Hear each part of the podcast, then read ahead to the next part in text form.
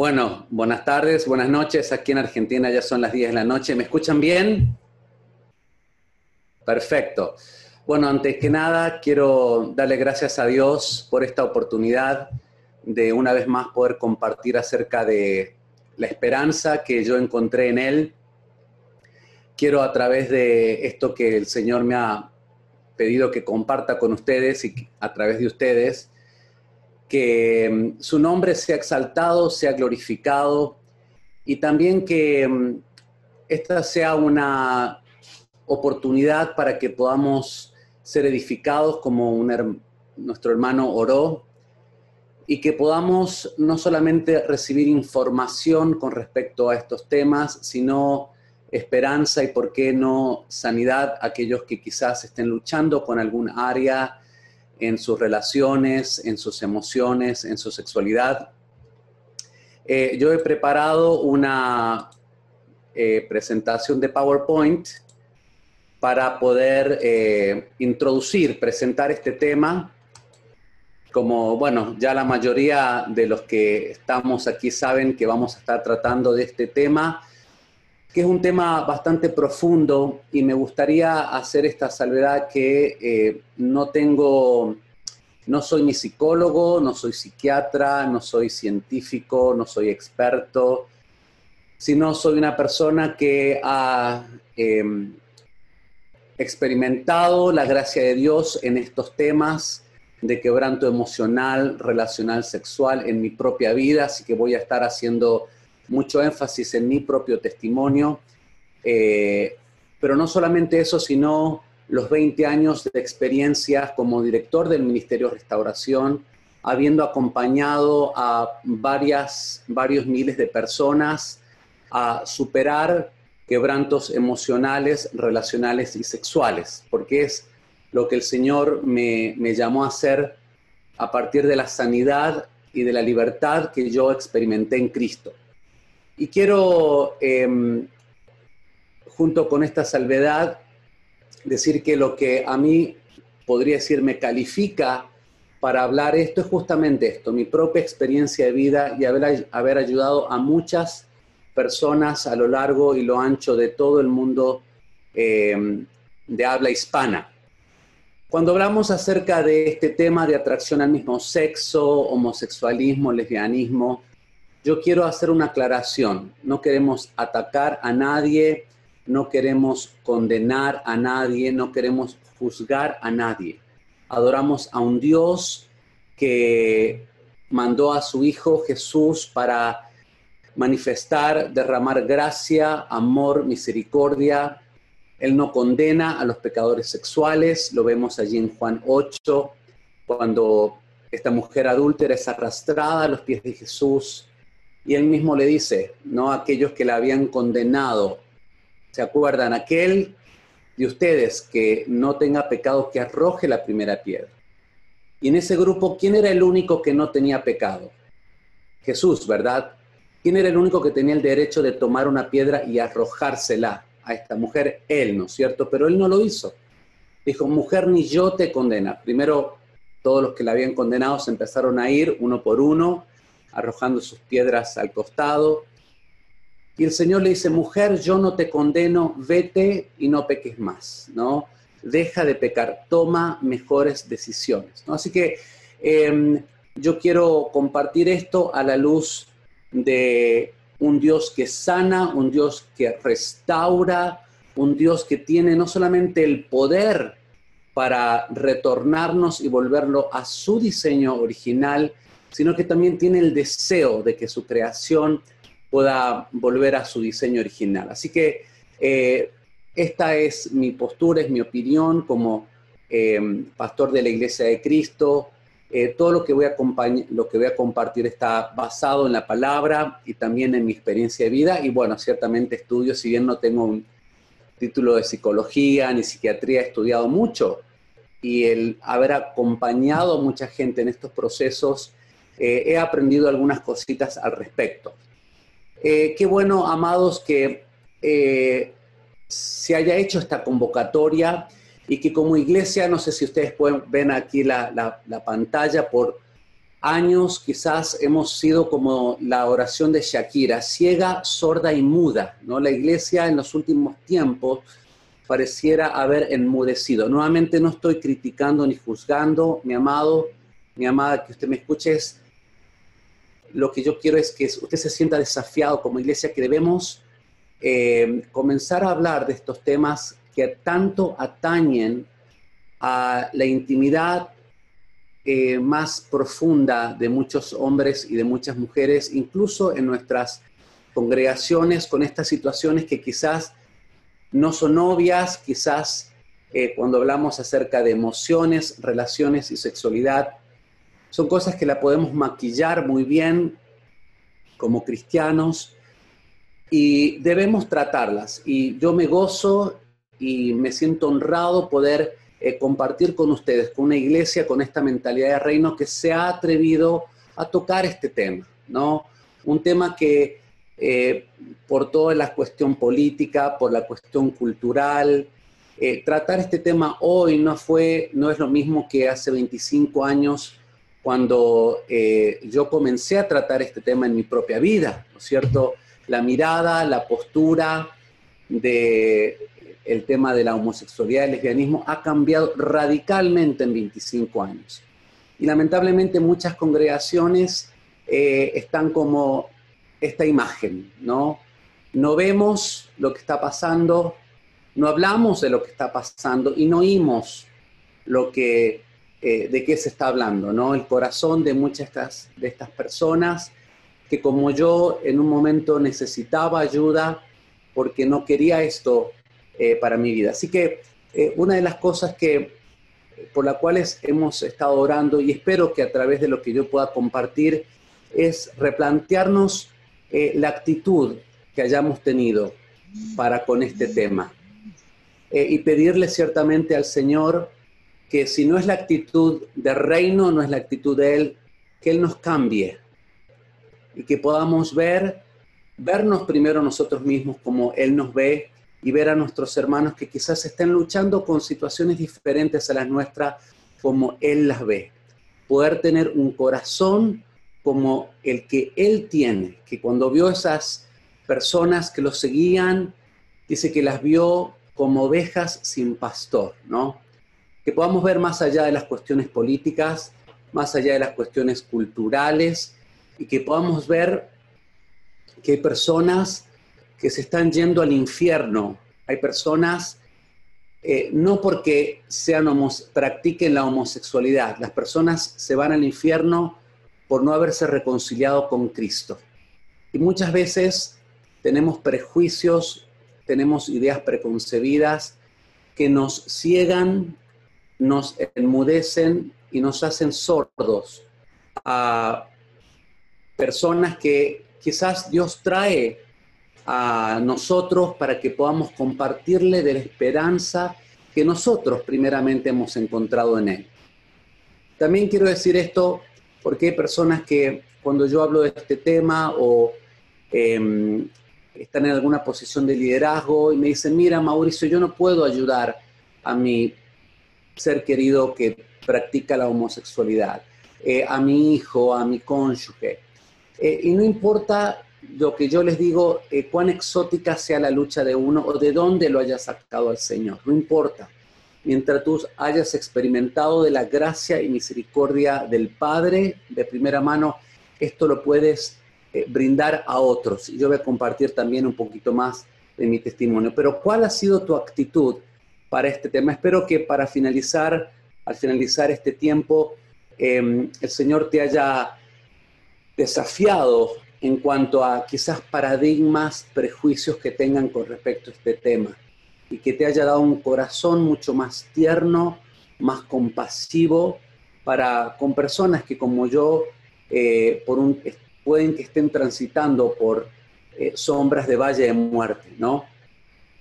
Em, y quiero hablar acerca de este tema remitiéndome a una, un pasaje bíblico que cuando yo por primera vez los leí, eh, trajo mucho, em, mucha consolación a mi corazón, pero sobre todo esperanza. Allí en la iglesia neotestamentaria, quizás usted ha escuchado, la iglesia de, de nuestros hermanos corintios, allí en Corinto tenía muchos serios problemas y, fallas morales, ¿no? sobre todo en la sexualidad.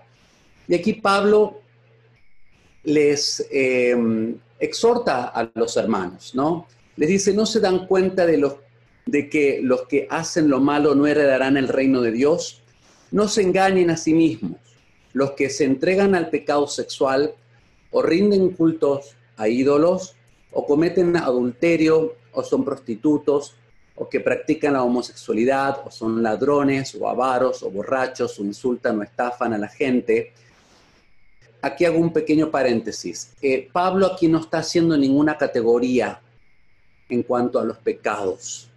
Eh, y nosotros como iglesia no deberíamos hacer tampoco una categoría de los pecados.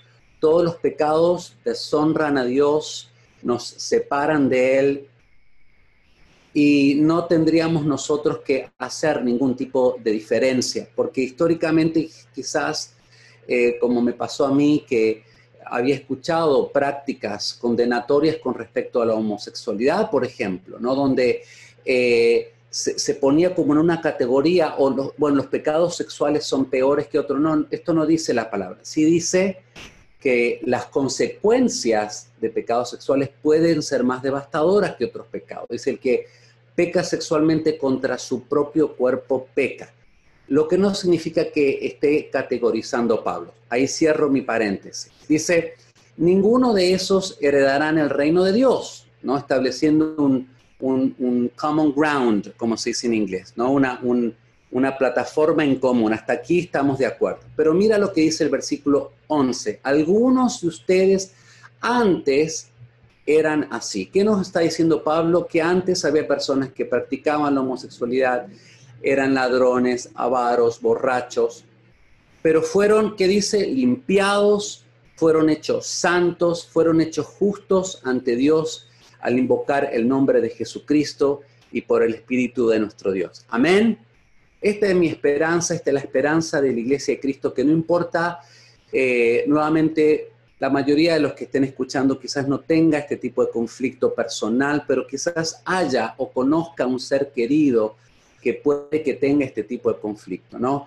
Esta es mi palabra que había en el Nuevo Testamento, en la iglesia de Corintios, personas que practicaban este tipo de pecados, pero fueron limpiados, fueron hechos santos y fueron hechos justos, fueron transformados por el poder del Evangelio, ¿no? Y ese tendría que ser nuestra esperanza y nuestro lema como cristianos, que cuando una persona, como fue mi caso, tuvo un encuentro tan profundo y personal, fue, es cambiado por el poder transformador del amor del Padre a través de Cristo. Mi historia, como ya les había adelantado, em, no quiero hacerla muy larga, vengo, provengo de un trasfondo homosexual. Em, homosexual, ciertamente de una familia tremendamente disfuncional, con una madre alcohólica, un padre ausente que dedicaba muchas horas al trabajo, era un gran proveedor, pero era un padre, como decimos hoy, un padre holograma, que venía y era como una imagen, pero que no tenía ningún tipo de injerencia en mi vida, ¿no? Fui abusado sexualmente por un periodo de 6, 7 años en mi infancia. Encontré pornografía a los 5 años en el maletín de mi padre. En ese tiempo, estamos hablando hace 40 años más, había revistas pornográficas, las que yo robaba, ¿no es cierto?, y compartía con otros niños en mi vecindario, eh, en grupos masturbatorios. Les comento brevemente esto para que ustedes se den una idea de cómo es que esto surge en, mi vida y en la vida de otras personas, ¿no? Eh, era un niño más bien regordete, un niño no muy atleta, ¿no? Eh, no me gustaba el, fútbol, y ustedes saben que en Argentina si un niño no le gusta el fútbol, mm, algo raro debe tener, ¿verdad? Eh, y no era porque, bueno, ciertamente no era muy atlético, pero no me gustaba el fútbol por la sencilla razón que mi madre era de Boca y me había regalado un pantalón de boca a mi padre de River y me había regalado una camiseta de River Y cuando jugaba Boca y River, hacía un gol River, yo celebraba con mi papá y mi mamá se enojaba, ¿no? Hacía un gol Boca, celebraba con mi mamá y mi papá se enojaba. Así que para mí fue una tortura, un trauma el fútbol. Así que lo rechacé desde muy pequeño, ¿no? Me gustaban más la poesía, el idioma, las artes, la filatelia.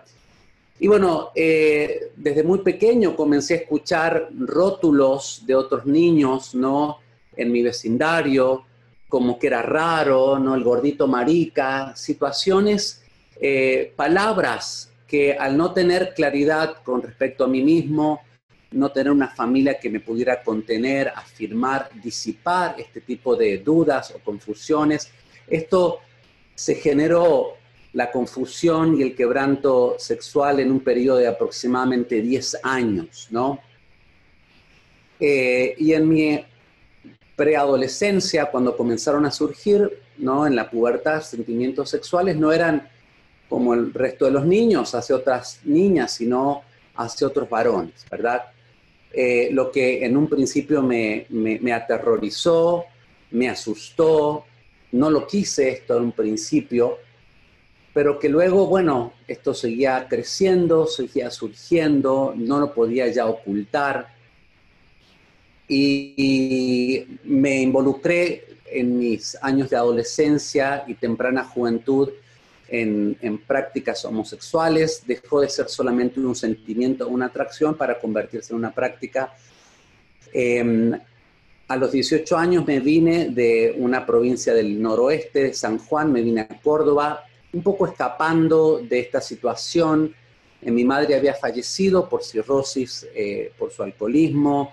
Mi padre eh, todo este tiempo, por 17 años, practicó el adulterio, tenía otra, otra familia. no estoy condenando ni juzgando a mi padre, sino que a mis padres, sino que estoy mostrándoles que estas situaciones surgen de un caldo de cultivo bastante Em, condimentado, donde hay muchos condimentos, ¿no? De índoles familiares, emocionales, relacionales, afectivos, espirituales, de los cuales ya vamos a desglosar un poquito si nos permite el tiempo. Y cuando llegué acá a Córdoba, eh, es donde me involucré en el mundillo homosexual por un par de años. Eh, en el primer año de la universidad había un grupo de cruzada estudiantil para Cristo eh, conocen este, este ministerio universitario, evangelístico, y alguien eh, me habló acerca de Jesús. Por primera vez, me llamó la atención la paz que esta persona, em, un misionero norteamericano que él tenía, decidí hacer una oración, no sabía realmente lo que estaba haciendo, eh, me leyó las cuatro leyes espirituales, han escuchado por ahí las cuatro leyes espirituales, ¿verdad? Pero en realidad eh, había en mí una búsqueda de Dios, ¿no? Esta vida que yo estaba llevando eh, no me estaba satisfaciendo como yo pensaba, ¿no?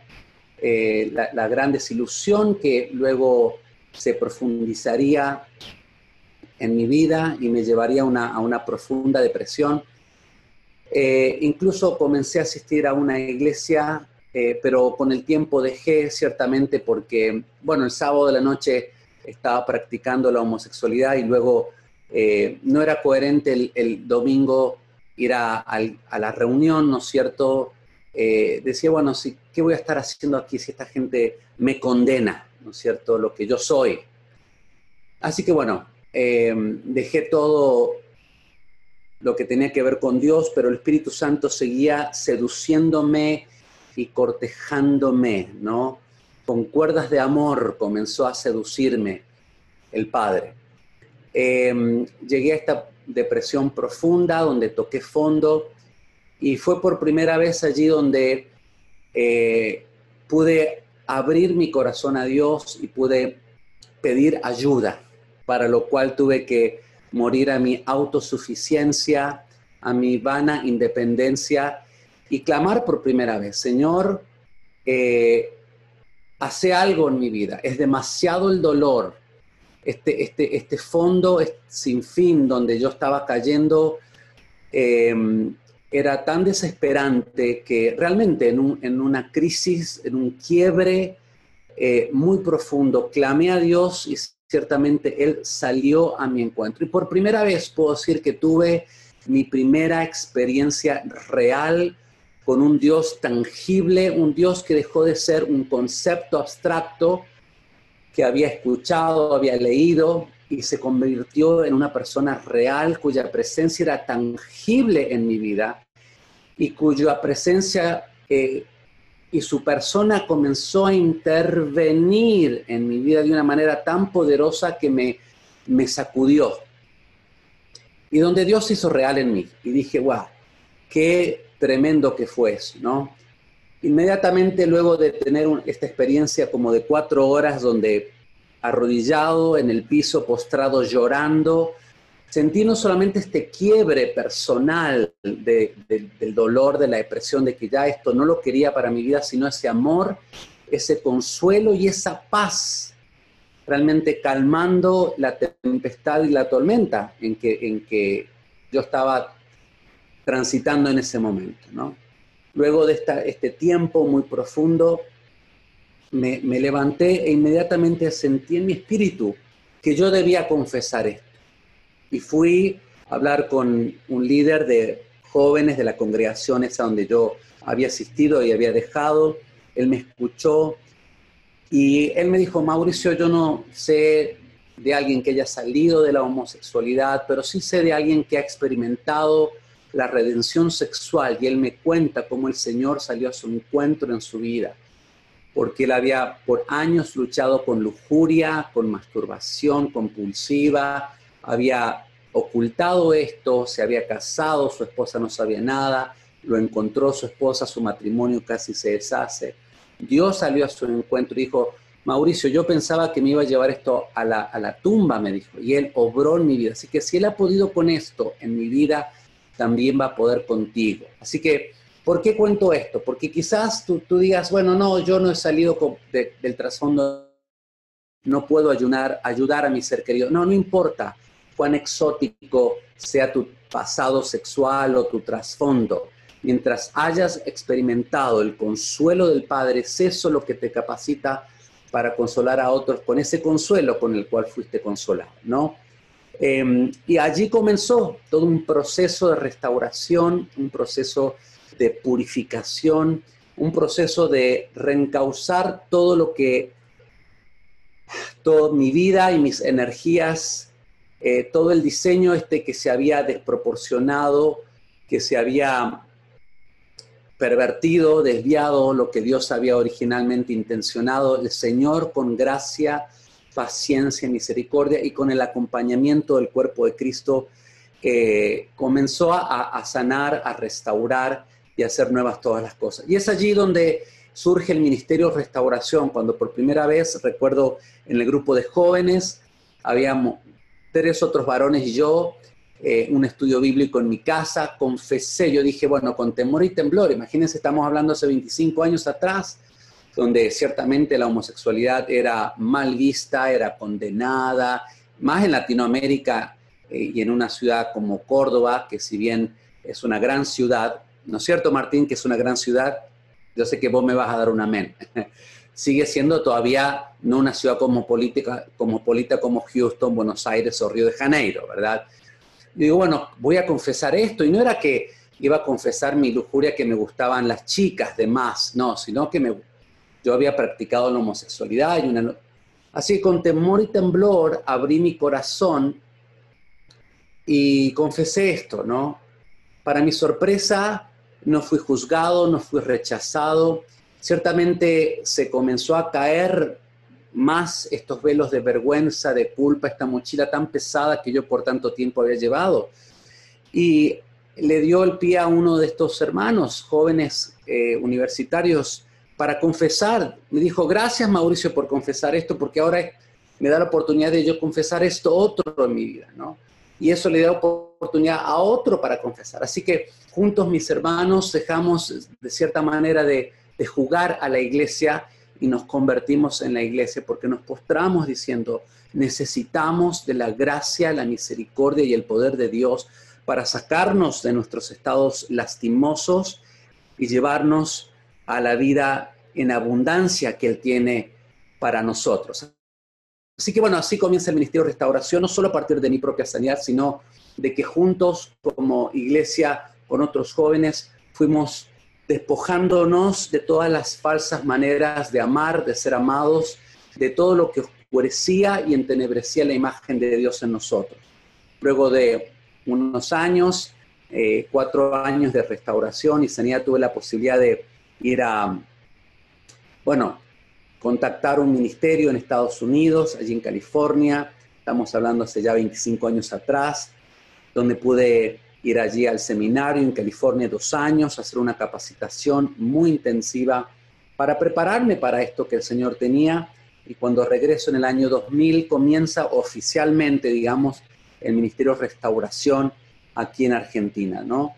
Donde mm, Comencé no en la iglesia donde había estado antes, sino en Renacer, donde nos conocimos allí con Martín, y donde conocí a esta maravillosa mujer, Daniela Dilido, la que me acompaña hasta el día de hoy.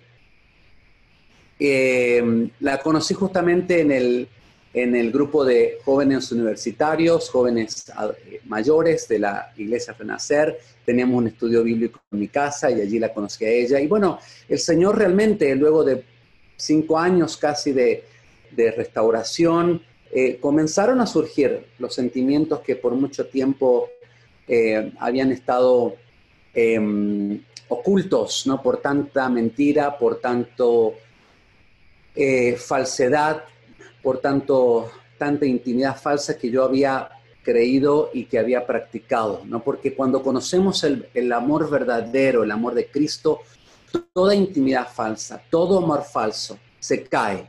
Y cuando hablo de amor falso, no solamente hablo de la práctica de la homosexualidad, hablo de la pornografía, hablo de eh, cualquier adicción a la cual recurramos para encontrar esa intimidad, esa afirmación y ese valor que solamente el amor de Cristo nos puede dar, ¿no? Eh, luego de 18 meses de eh, estar de novio con Daniela, nos casamos, tuvimos un hijo maravilloso Jonathan. Esta foto fue muy reciente, en, diciembre del año pasado. Eh, Dios restaura lo que pasó. Esto está en Eclesiastes, esto no se lo inventó Mauricio Monteón, esto está en la palabra, mis amados, ¿no? Y mire, si hay algo que me gustaría que usted se quede es con que em, si le permitimos al Padre salir al encuentro en nuestras vidas, llámese la historia que tengamos, no importa eh, cuán exótica sea tu, lucha o tu pecado, tu quebranto, el Padre, si tú le das acceso, si tú mueres a, a tu autosuficiencia, porque yo llegué a los pies de la cruz con mucho orgullo, mucha independencia, la cual se tuvieron que romper, ¿no? Porque Él dice, hace nueva todas las cosas, ¿no? Y me dio la imagen del alfarero cuando el Señor le dice al profeta, ¿se acuerdan? ¿No? Eh, que le dice que, rompiera ¿no? esa, vasija. Eh, y como que él quería hacer algo nuevo. ¿no? Y cuando nos prestamos a las manos del gran alfarero, él hace nuevas todas las cosas. Amén. Así que esa es básicamente la, primera introducción. Eh, vamos a hablar ahora un poquitito más con respecto a algunos términos para traer claridad. ¿Por qué dijimos atracción al mismo sexo? AMS, esto viene del inglés Same Sex Attraction, eh, traducido al español atracción al mismo sexo, no es lo mismo que la homosexualidad y el lesbianismo. Y esto quiero que quede claro, porque cuando una persona, un, niño, preadolescente de 14, 15 años, viene a la oficina del Ministerio de Restauración y me dice, soy gay, me dice. Yo lo miro, hago un silencio y le pregunto, ¿por qué dices tú que eres gay? ¿Por qué utilizas este rótulo? Que a propósito a mí no me gusta ese anglicismo, si bien se usa ya prácticamente para significar, obviamente, homosexualidad. Me dice, porque me gustan los hombres. Y le lo escucho y le digo, ¿vas a permitir que un sentimiento te defina? ¿Vas a permitir que un rótulo y el poder que tiene esta palabra autoimpuesta te defina. Y comenzamos de muy temprano trabajando con este tema, ¿no? Que una cosa es tener una atracción, un deseo de. Yo le pregunto a este joven, ¿has practicado alguna vez esto? No, no, tengo miedo, mi papá no sabe, o no importa, ¿no? Así que em, tenemos que hacer esta distinción. Ciertamente ya vamos a ver más adelante si una persona en sus fantasías practica esto, aplica lo que el Señor declara en Mateo 5, 28, 29, que el que mira a una mujer que no es su cónyuge y la desea, ¿no? La codicia sexualmente dice, ha cometido adulterio de corazón, ¿no? El que mira una persona que no es su cónyuge y la desea, llámese hombre o mujer, ha cometido adulterio en corazón, ¿verdad? Pero volvamos al tema. Tenemos que hacer la diferenciación entre alguien que siente atracción hacia el mismo sexo, ¿no? Que muchas veces es no deseado, como fue mi caso, como es el caso de eh, jóvenes que llaman, jóvenes y no tan jóvenes, que llaman al Ministerio de Restauración pidiendo ayuda, identifican estas atracciones, estos deseos, no lo quieren para sus vidas, ¿no? Eh, y no están satisfechos con esto. Y quisiera decir que hay personas en las congregaciones donde vamos a lo largo y a lo ancho de Latinoamérica donde se encuentran en esta situación. Personas que no quieren practicar la homosexualidad, ¿no? Antes de eso, quiero aclarar que estos sentimientos, estos deseos, se desarrollan en una persona, ¿no? No se nace ni se eligen estos, no se nace con estos sentimientos, ni tampoco se eligen estos sentimientos. Nuevamente, esto es un proceso en el desarrollo psicosexual del individuo que dura 10 años por lo menos, de acuerdo a lo que los psicólogos desarrollistas eh, piensan, ¿no? Pero em, tenemos que aclarar que hay personas que tienen estos sentimientos, estos deseos, que no quieren practicarlos, no quieren tomar estos sentimientos en sus manos y practicarlos, darle riendas sueltas, no quieren definirse a sí mismo por estos sentimientos y usar un rótulo, ¿no? Como yo digo, el rótulo. Usted no me va a escuchar decir, em, Pedro es homosexual. O mi tío es homosexual. Decir que alguien es algo, estamos atribuyendo a la palabra homosexual tremendo poder. Dios nos ha creado con a su imagen y semejanza, como vamos a ver, con capacidades creativas y con las palabras generamos realidades. Y si yo digo soy homosexual, me estoy autoimponiendo un sueño, un, sello, una realidad tremendamente poderosa. Por eso, al, un joven, volviendo al joven de 15 años que me dice soy homosexual, yo le ayudo a decir, ¿por qué no identificamos que hay una atracción, hay un sentimiento y no tienes que utilizar un rótulo para autodefinirse de esa manera? ¿Qué necesidad hay? ¿Por qué vas a permitirle y darle tanta validez e importancia a un rótulo para que te defina? Ciertamente en mi vida fue el, fue el caso, yo comparto. Yo me dejé determinar, me dejé identificar por mis sentimientos. Em, podemos permitirle a los sentimientos darnos identidad y luego adoptar un rótulo, ¿no? Así que que quede claro que una cosa es la atracción al mismo sexo que se desarrolla y no se elige, y la otra es la práctica, como decía Pablo en 1 Corintios, de la homosexualidad, ¿no es cierto? Ese deseo emocional, relacional, romántico, erótico por el mismo sexo, se le da rienda suelta, ¿no? Y se practica, ¿no?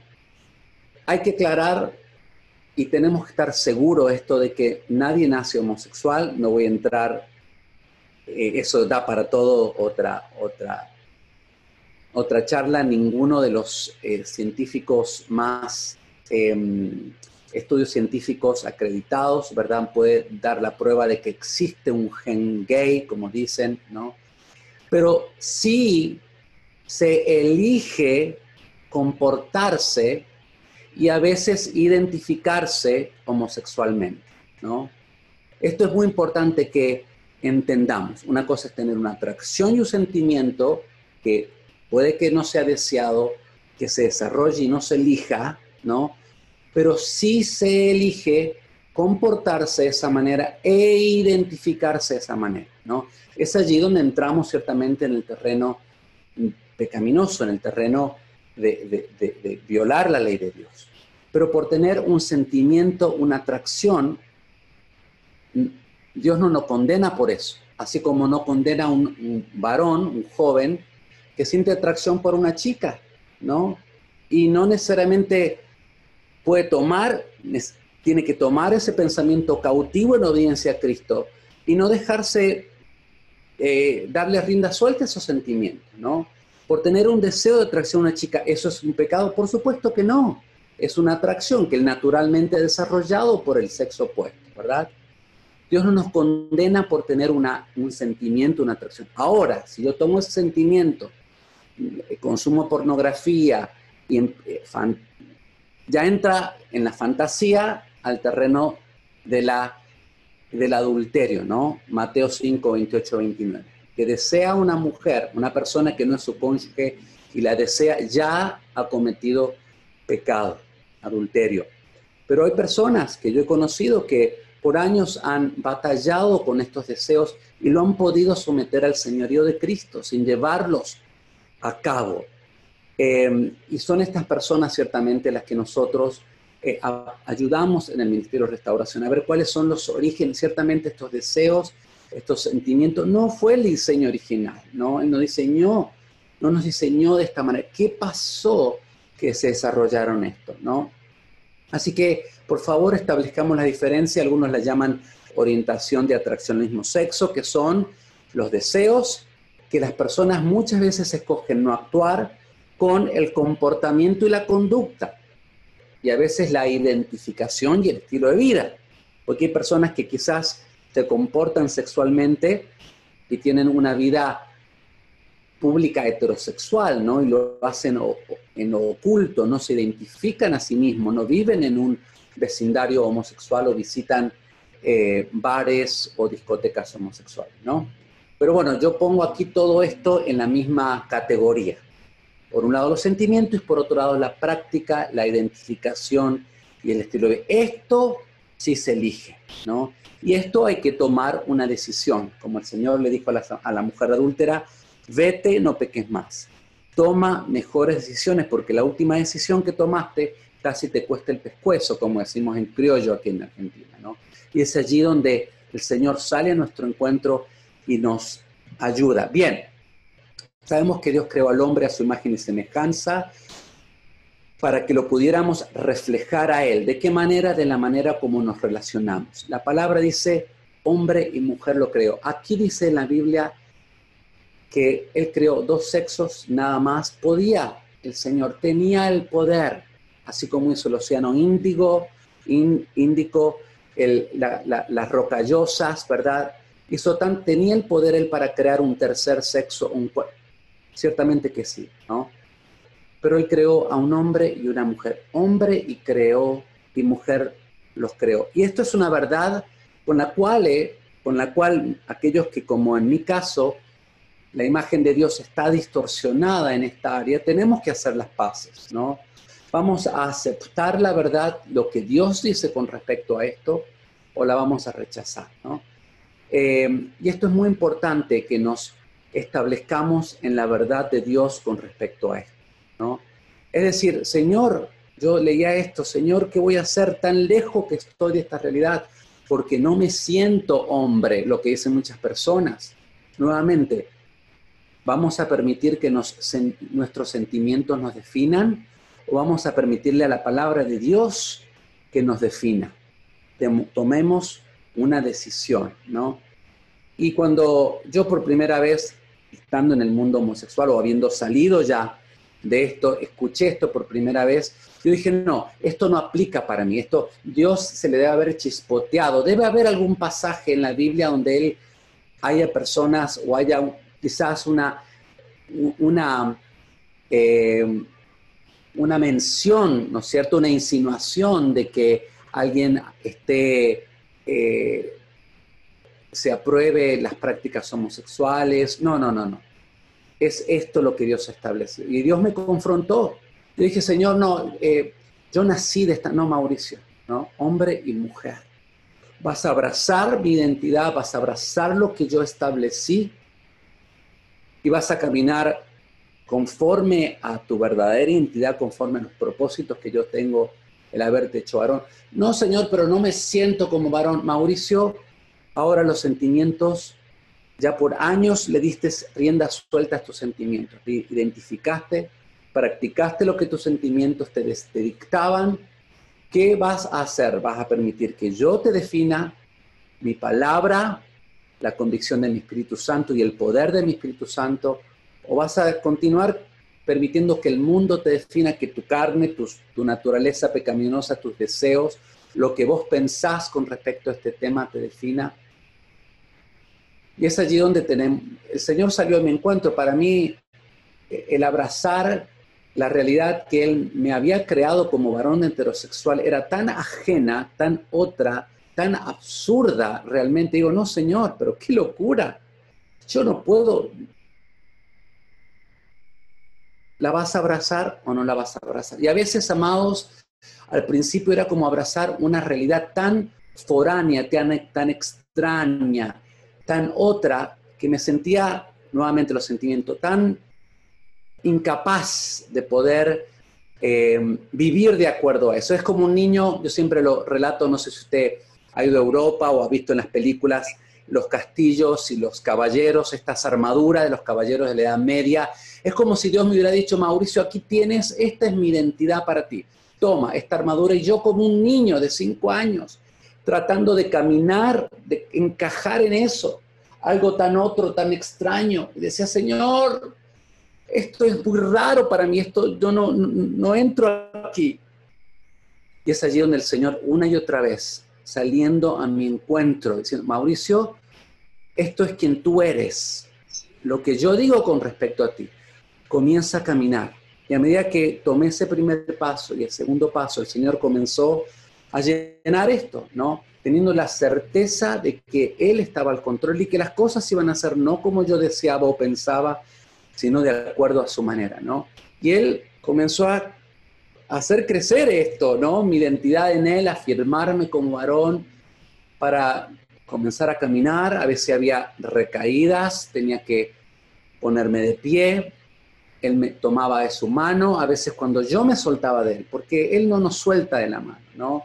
Él está cerca de nosotros, somos nosotros los que por nuestras decisiones, nuestra tosudez, nuestra autosuficiencia, nuestra vana independencia, nos soltamos de la mano del Padre, ¿no? Es decir, Señor, una y otra vez saliendo a mi encuentro, Mauricio, aférrate a mi mano. Juntos yo voy a llenar esos espacios vacíos en tu verdadera identidad, ¿no? Y así, así ha sido, ¿no? Eh, cuando me sentía inadecuado, me sentía que no encajaba, que el Señor ayudándome, saliendo a mi encuentro y afirmándome como ese hijo varón que él siempre quiso, ¿no?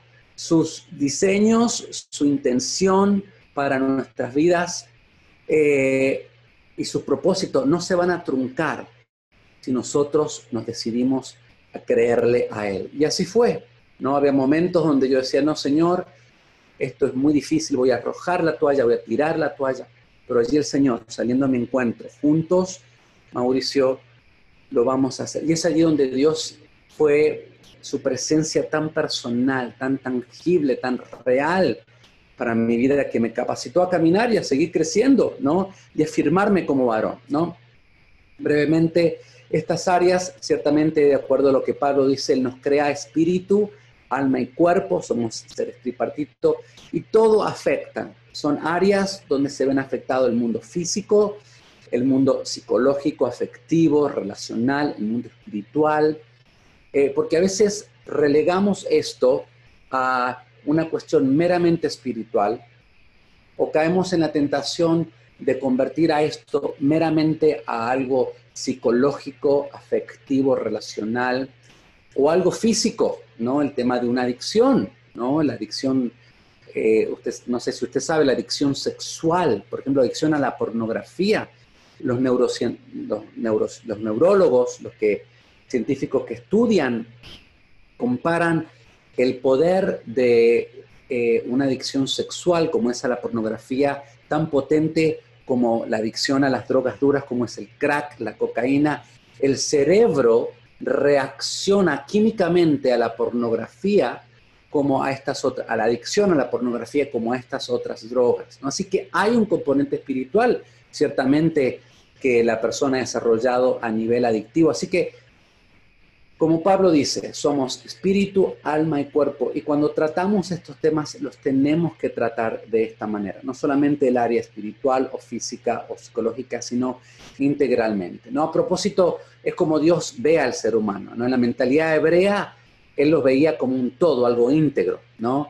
Luego viene Grecia, ¿no? la escuela griega, el pensamiento griego es el que hace la división de cuerpo, alma y espíritu. Por eso Pablo cuando le habla a una iglesia griega, ¿no? En Asia Menor, eh, intoxicada por la cultura y la filosofía griega, les hace la aclaración, espíritu, alma y cuerpo sean guardadas irreprensibles, dice todo vuestro ser, ¿no? Eh, ciertamente hay factores espirituales, ¿no?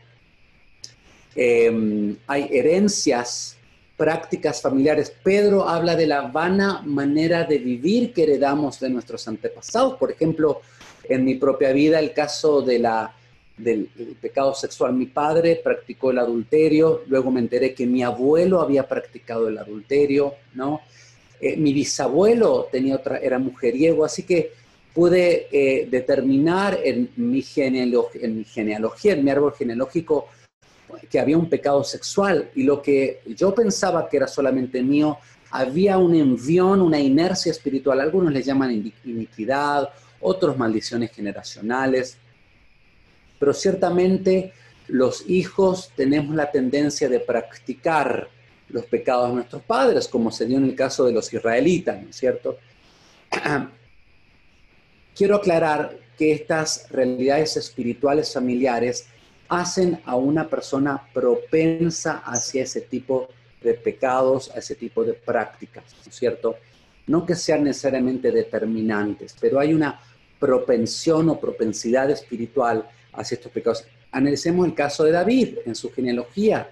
¿no? El cometió adulterio, se acuerda, junto a otros pecados como el homicidio. Eh, vemos en sus hijos, Amnón violó a su hermana Tamar, ¿no? media hermana Absalón, viola a las concubinas de David a plena luz del sol, en despecho. Contra Salomón, el gran adicto sexual que tuvo 700 esposas y 300 concubinas, ¿no? Pecado sexual en la vida de, en la familia de David, ¿no? Y esto yo lo, lo pude ver en mi propia vida. Hay también ataduras por idolatría, cuando practicamos la idolatría, muchas de estas prácticas fuera de lo que Dios estableció son idolátricas y nos atan como era el pueblo de Israel. Veamos esto, ¿no? Cada vez que caía en idolatría había devastación.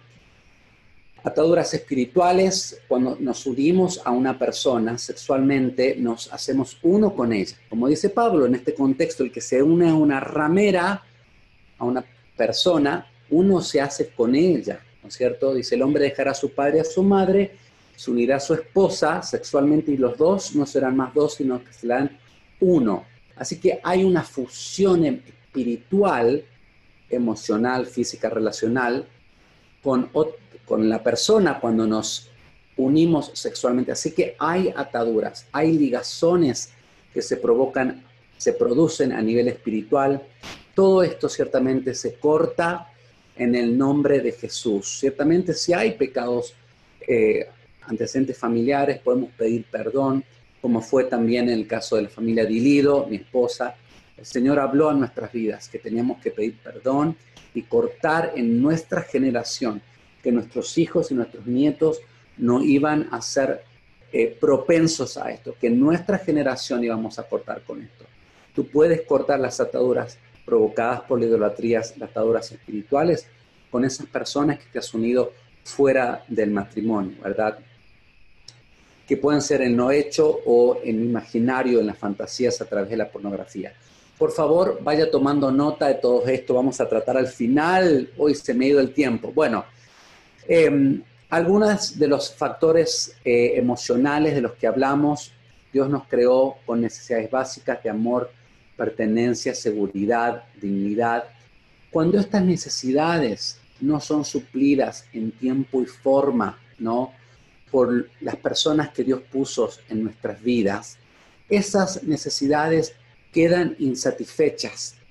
Y vamos a buscar alrededor nuestro cómo satisfacer, bien o mal, la vamos a buscar porque crecemos con hambre de amor, como fue mi caso, una madre alcohólica, yo era un niño que quería toque físico, necesitaba amor, atención, y cuando se me fue dado en el contexto de adulterio, eh, abuso sexual, yo abracé esto. Era un toque físico, obviamente pervertido, pero era lo que yo estaba necesitando, algún tipo de toque físico. Así que si no suplimos, si las necesidades de amor, de intimidad no han sido suplidas en tiempo y forma, tarde o temprano van a querer, van a necesitar ser suplidas, ¿no? Y si no las suplimos a la manera de Dios, la vamos a suplir a cualquier otra manera, de atención, de aprobación, de aceptación, de afirmación, ¿verdad? La mamá, ese sentido de ser, esa plataforma, esa solidez de alma y de espíritu que le da a un niño, el papá que le da la identidad, la afirmación de su identidad tan importantes, son cruciales para que crezcamos y nos relacionemos lo suficientemente saludable con otras personas, ¿verdad? Podemos hablar mucho de esto. Todo esto, la interacción que hemos tenido en los primeros años con nuestros los que nos rodean, primordialmente nuestros padres, nos debería afirmar en nuestra identidad. ¿Qué quiero decir con identidad? Hablamos de dos tipos de identidad, la personal, ¿no es cierto? El sentido que tenemos de identidad, quiénes somos, cuán afirmados estamos en nuestra identidad o desafirmados, ¿verdad?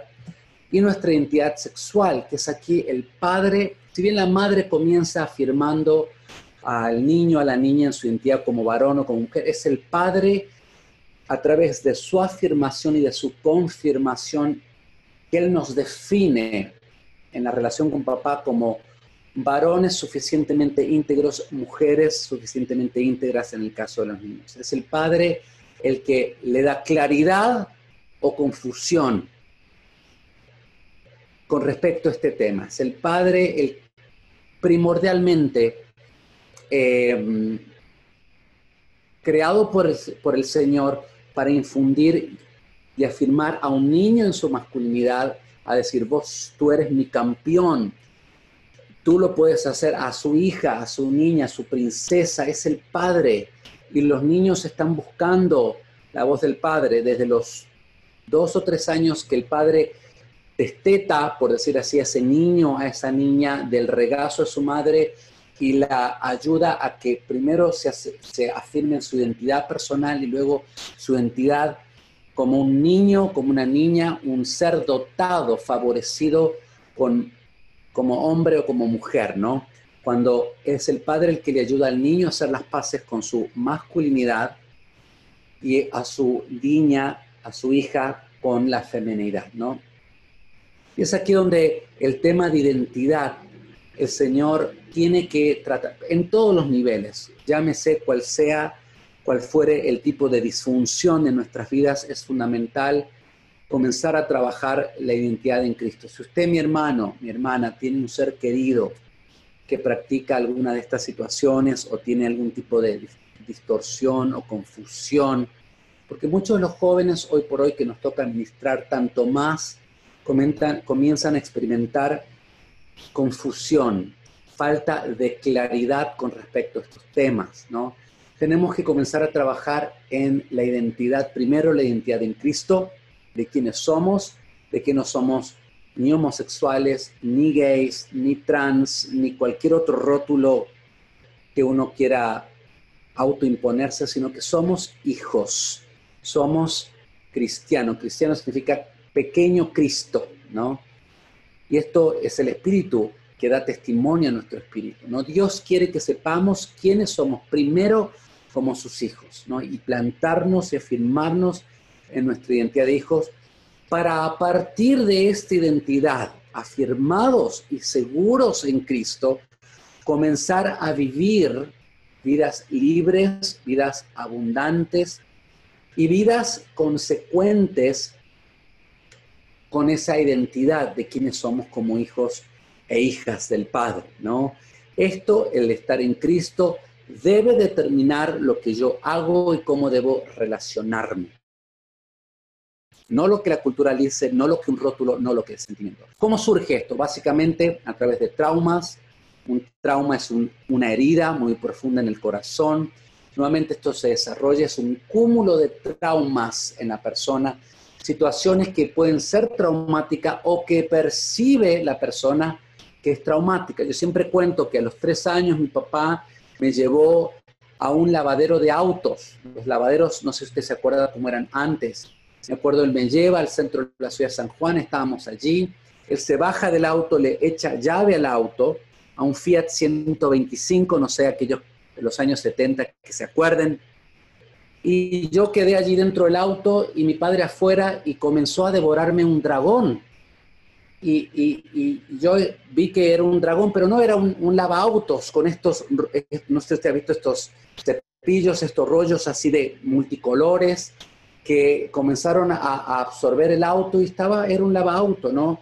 Y yo veía que el dragón lanzaba una baba, pero era el detergente de, de esa máquina. No sé si usted se acuerda o si están todavía estos lava-autos, ¿no? Y para mí esta mi padre, sobre todo lo más traumático, que él estaba de afuera riéndose y saludándome como la gran hazaña, como la gran diversión, ¿no? De ir a, Disney World, ¿no? Y para mí fue tan traumático que me oriné encima a los tres años. ¿Qué daño me quiso hacer mi padre? Absolutamente ninguno. Pero para mí esta experiencia fue tan aterradora que desde ese momento comencé a percibir a la figura de mi padre como dañina. Y en mi corazón de niño de 3, 4 años comencé a decir, tú no te vas a acercar a mí, yo me voy a alejar de ti porque tú me vas a hacer daño, ¿no? Así que muchos de estos son traumas reales y algunos son percibidos. Esto es muy importante que entendamos, ¿no? Y a partir de allí me comencé a alejar de mi padre y obviamente de la fuente de referente, de identificación, de intimidad masculinos, ¿no? Que tan importante que yo pudiera abrazar eso, rechacé, ¿no? Traumas que pueden ser físicos, emocionales, también traumas espirituales. Nuevamente, no es un hecho singular y aislado, es una, un cúmulo de situaciones y no solamente de situaciones externas, sino como yo, de acuerdo como el, el Señor me ha cableado a mí, hablando los psicólogos dicen mi temperamento, cómo yo reaccioné, ¿no? Las dinámicas de pensamiento que se comienzan a generar, como fue mi caso ahora del lavauto. Tú no te vas a acercar, yo me voy a alejar de ti. Vivimos en mi, en mi misma casa, pero yo comencé a construir un muro defensivo. ¿Para qué? Para protegerme de lo que yo percibía era un daño que él me quería provocar, ¿verdad?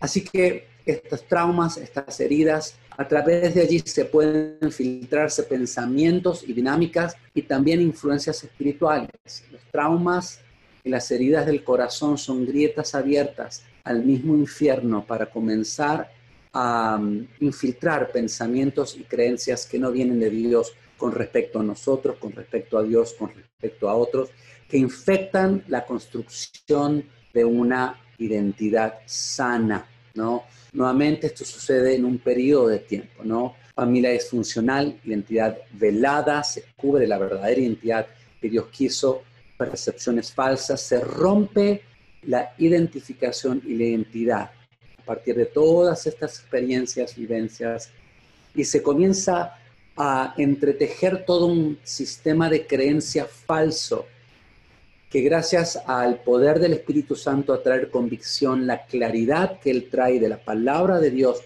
y de personas cercanas a uno que comienzan a impartir verdad, ¿no? A decir verdad, hablar la verdad en amor, como decía Pablo, ¿no? El sentido de yo, las relaciones, todo se ve fracturado, ¿no? Se ve fragmentada el alma, el espíritu.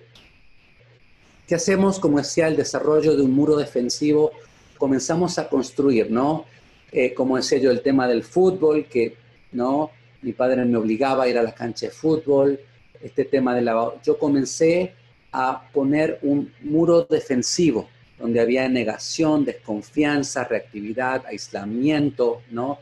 Vergüenza. Esto que yo me comencé a aislar de mí, de mi padre, de mis padres, y este muro muy real, pero muy invisible, me permitió recibir de él esos nutrientes de identificación, de intimidad, de afirmación que él sí me quería dar. En mi proceso de restauración el Señor me llevó a ver las muchas cosas, las maneras como mi padre se había tratado de conectarse conmigo, pero yo ya, un niño defensivo, lo había dejado fuera de este muro. Misandria, ¿no? Misoginia, eh, odio por los varones o a los varones, misoginia, desprecio por la mujer, por todo lo que tiene que ver con la mujer, ¿no es cierto? En caso de mujeres que desarrollan sentimientos lésbicos, ¿no es cierto? Toda esta necesidad legítima, y esto es muy importante, acá estamos hablando de necesidades legítimas de afirmación, de intimidad, de identidad, las tres I, intimidad, identificación, identidad, que quedan insatisfechas en el corazón de ese niño, de ese joven, ¿no? Y a través de las experiencias que ha tenido muchos de ellos de confusión sexual, de perversión, como es el abuso sexual, la exposición temprana a la pornografía, ¿no? ¿Qué pasa? Esas necesidades eh, toman un carácter erótico, romántico, se sexualizan, se erotizan esta necesidad, que es de origen psicológico, afectivo, de afirmación de identidad, pero que se comienzan a buscar satisfacerlas de una manera sexual romántica, ¿no? erótica. Y es allí donde vemos necesidades legítimas siendo suplidas de maneras ilegítimas, destructivas, devastadoras. Y es allí donde el Señor tiene que ayudarnos a identificar esto, ¿no?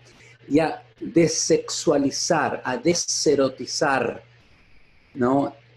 Esta necesidad. de Decir, bueno, sí, Mauricio, yo recuerdo decir, bueno, Señor, yo históricamente he satisfecho mis necesidades de amor, de afecto, de afirmación masculina, pero de esta manera sexual.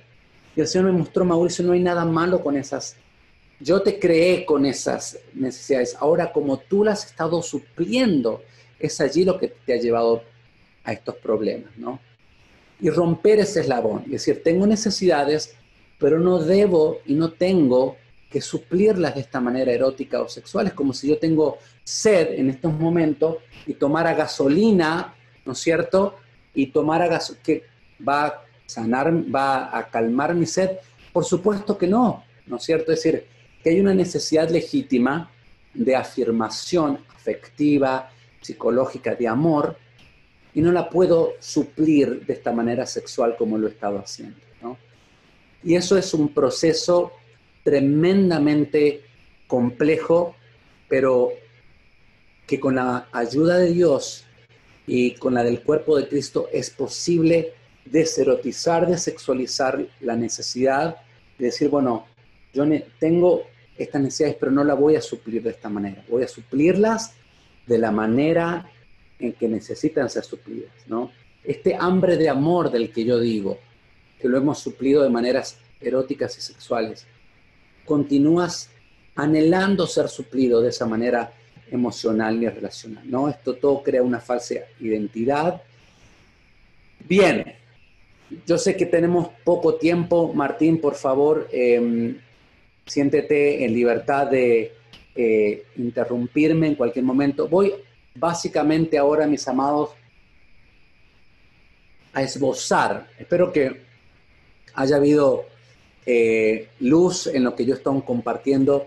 Quiero esbozar básicamente lo que es el tema del proceso de restauración, ¿no? ¿Qué pasó con estos sentimientos que originalmente deberían estar encausados. Bueno, usted ha visto cómo se desbordaron, cómo el diseño de Dios para la sexualidad y las relaciones se distorsionó, se fragmentó. Y cómo el Señor en su gran misericordia nos quiere volver a ese diseño original, sacando capa tras capa, así como uno pela una cebolla, ¿no es cierto? Yo me tengo que poner los lentes porque si pelo una cebolla sin lente comienzo a llorar, ¿no? Es doloroso, es difícil, pero es tremendamente satisfactorio abandonarnos en las manos de aquel que puede hacer nuevas todas las cosas, ¿no? Y este proceso, digo que es un proceso, eh, muchos les gustaría o anhelan, ¿no? Ir a esa conferencia, ese seminario, pasar adelante, que yo ores por ellos, que se caigan y que se levanten y que nunca más van a tener ningún tipo de problemas. Esto no sucede por lo general de esta manera. Sí, ciertamente espiritualmente uno puede cortar con ciertas ataduras, pero como dice la palabra, cuando un espíritu es echado, ¿no es cierto?, expulsado de esa casa, dice, se va a dar unas vueltitas, vuelve y como la encuentra vacía, ordenadita, y se ingresa y se trae otros siete, ¿no? Y el estado postrero es peor que el anterior, ¿verdad? ¿Por qué? Porque no ha reemplazado eh, todas las mentiras, los engaños con la verdad. No ha sustituido la verdad por la mentira, el engaño por la verdad de Dios, ¿no? Básicamente, allí comienzo con la cruz, el tener un verdadero encuentro con Cristo.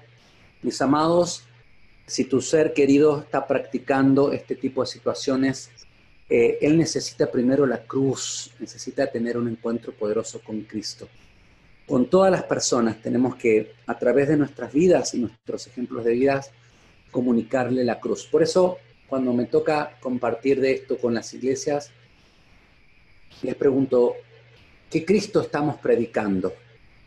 usted sabe que la predicación más potente no es con nuestras palabras, sino con nuestra actitud, con nuestra vida. Estamos nosotros reflejando la imagen de ese Cristo vivo. Estamos nosotros practicando y viviendo un evangelio vivo. Está la cruz, el poder que se desencadenó allí en el Calvario, actuando y obrando en toda mi vida. O soy un muy buen religioso que el domingo doy muy buena apariencia, pero nadie sabe lo que está en este rincón. Tenemos la gran capacidad los seres humanos de fragmentarnos y poder ocultar y maquillar muy bien situaciones en nuestras vidas, ¿no? Por eso, si vamos a querer ser una iglesia que se atreva a hablar compasiva y bíblicamente, a decirle a una persona que está en pecado, vete y toma mejores decisiones, y no dejarlas solas como los solitarios, sino acompañarlas en ese proceso, tiene que comenzar este proceso. ¿Por quién? Ah, por el pastor. Hugo, usted tiene que... No, tiene que comenzar por casa, ¿no? Eh, cuando hablamos que la iglesia se tiene que convertir en una comunidad restauradora, sanadora, pensamos, ah, el pastor, total, él, a él van los diezmos, se le paga el sueldo. No, no, no, comienza por casa, porque la iglesia no la constituye solo el pastor, los profetas, los apóstoles, no, todos somos la iglesia. Así que este proceso de que Dios se haga real en mi vida y que Él intervenga comienza por mí, ¿no? A partir de allí de tener un encuentro poderoso con Cristo, donde la cruz deja de ser una mera historia escrita hace dos mil años, sea real y ejerce ese poder, ¿no? Y podamos entregarnos a los brazos de Dios, ¿no es cierto?, ser abrazados por Él y poder comenzar a destituir y a desterrar la orfandad y recibir realmente el espíritu de adopción, el espíritu de hijo y comenzar a vivir como hijos desechando toda confusión, toda identidad falsa, un arrepentimiento, ¿no? Arrepentimiento significa un, un giro de 180 grados, es decir, que si yo estoy yendo para allí, arrepentimiento significa ir en una posición totalmente opuesta a la que venía. Y es allí donde tenemos que tomar decisiones. Y no estamos solos, mis hermanos. Tenemos todos los recursos del cielo para poder superar estas y cualquier otra situaciones en nuestras vidas, ¿no? No estamos solos, hay personas que necesitan saber que esto lo deben confesar a Dios, que Dios no se va a escandalizar, que Dios no te va a condenar, si te va a decir, toma mejores decisiones, ¿no? Yo te voy a ayudar, yo voy a estar allí contigo. Si tu mano te causa pecado, en ese mismo contexto, ¿no? De Juan 5, perdón, Mateo 5, 28, 29. Quítatela, dice, córtatela. Más vale entrar manco al reino que ser expulsado. Podría haber quedado ahí el Señor. Dice, si tu ojo te causa pecado, sácatelo, ¿no? Habla de la radicalidad que tenemos que ser en estos temas de no transar más, de no hacer concesiones, ¿no? Y es aquí donde ciertamente eh, el poder rendir cuentas. Primero confesar a Dios la confesión que nos perdona. Primera Juan 1, 10, 1, 9. Si confesamos nuestros pecados a Dios, Él es fiel y justo de perdonarnos y limpiarnos de toda maldad. Así que hay una confesión que nos sana, perdón, que nos perdona y luego una confesión que nos sana. Santiago 5:16 dice, por lo tanto, confiésense unos a otros y oren unos por otros. ¿Para qué? Para que sean sanos. Santiago 5:16. Así que hay una confesión de sanidad, ¿no? Y es muy importante que muramos a nuestra autosuficiencia y comencemos a confiar. Y esto es un paso terriblemente difícil, para mí lo fue, ¿no? Eh, quizás haya tema de desconfianza, no, yo me quedo con Dios solo, no, con la iglesia, no, no me vengan a hablar de la iglesia porque la iglesia son todos unos hipócritas. La gente está, muchas veces, la gente ha sido genuina y realmente herida por la iglesia, ¿no? Y es aquí donde nosotros tenemos que permitirle al Señor que si nosotros hemos condenado, hemos juzgado, si decimos chistes de homosexuales, ¿sabe lo que es? es un prejuicio. ¿Sabes lo que es un prejuicio? Es un juicio. Y la palabra dice, no juzguéis para que no sean juzgados. ¿no? Y ya para ir cerrando, quiero contar un, testimonio, una, anécdota, no anécdota, un testimonio de un joven que por 20 años había luchado con atracción al mismo sexo. Él nunca había practicado interpersonalmente la homosexualidad, pero para él era un joven que oraba, tenía una pasión por las cosas de Dios, y hubo convicción luego de 20 años de luchar con esto. Em, decide un domingo iba a hablar con el pastor para agendar una cita durante la semana donde él iba a confesar esto por primera vez. Algo terrible, una carga tremenda. Se acerca el domingo luego de, la reunión. Adelante estaba el pastor hablando con un anciano, eh, diácono, no recuerdo, y los escucha hablando pestes de los homosexuales, que había habido una marcha del orgullo gay, que se iban a... Imagínense este joven que iba a confesar justamente una lucha con deseos homosexuales, con fantasías.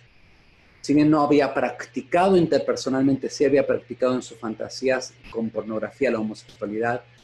Se sintió tan desmoralizado que comenzó a contemplar el suicidio Llega a su casa este joven, como era un joven temeroso de Dios, tenía una radio cristiana que estaba pasando, estaba sonando música, él adoraba a Dios y cuando él llega, contemplando el suicidio, comienzan a retransmitir un programa que habían hecho, que me habían en una entrevista, yo estaba compartiendo mi testimonio, él toma nota del número de teléfono, llama al Ministerio de Restauración desesperado contándome esto, ¿no? Llorando, queriéndose quitar la vida por lo desmoralizado que estaba. Yo lo escuché a este joven.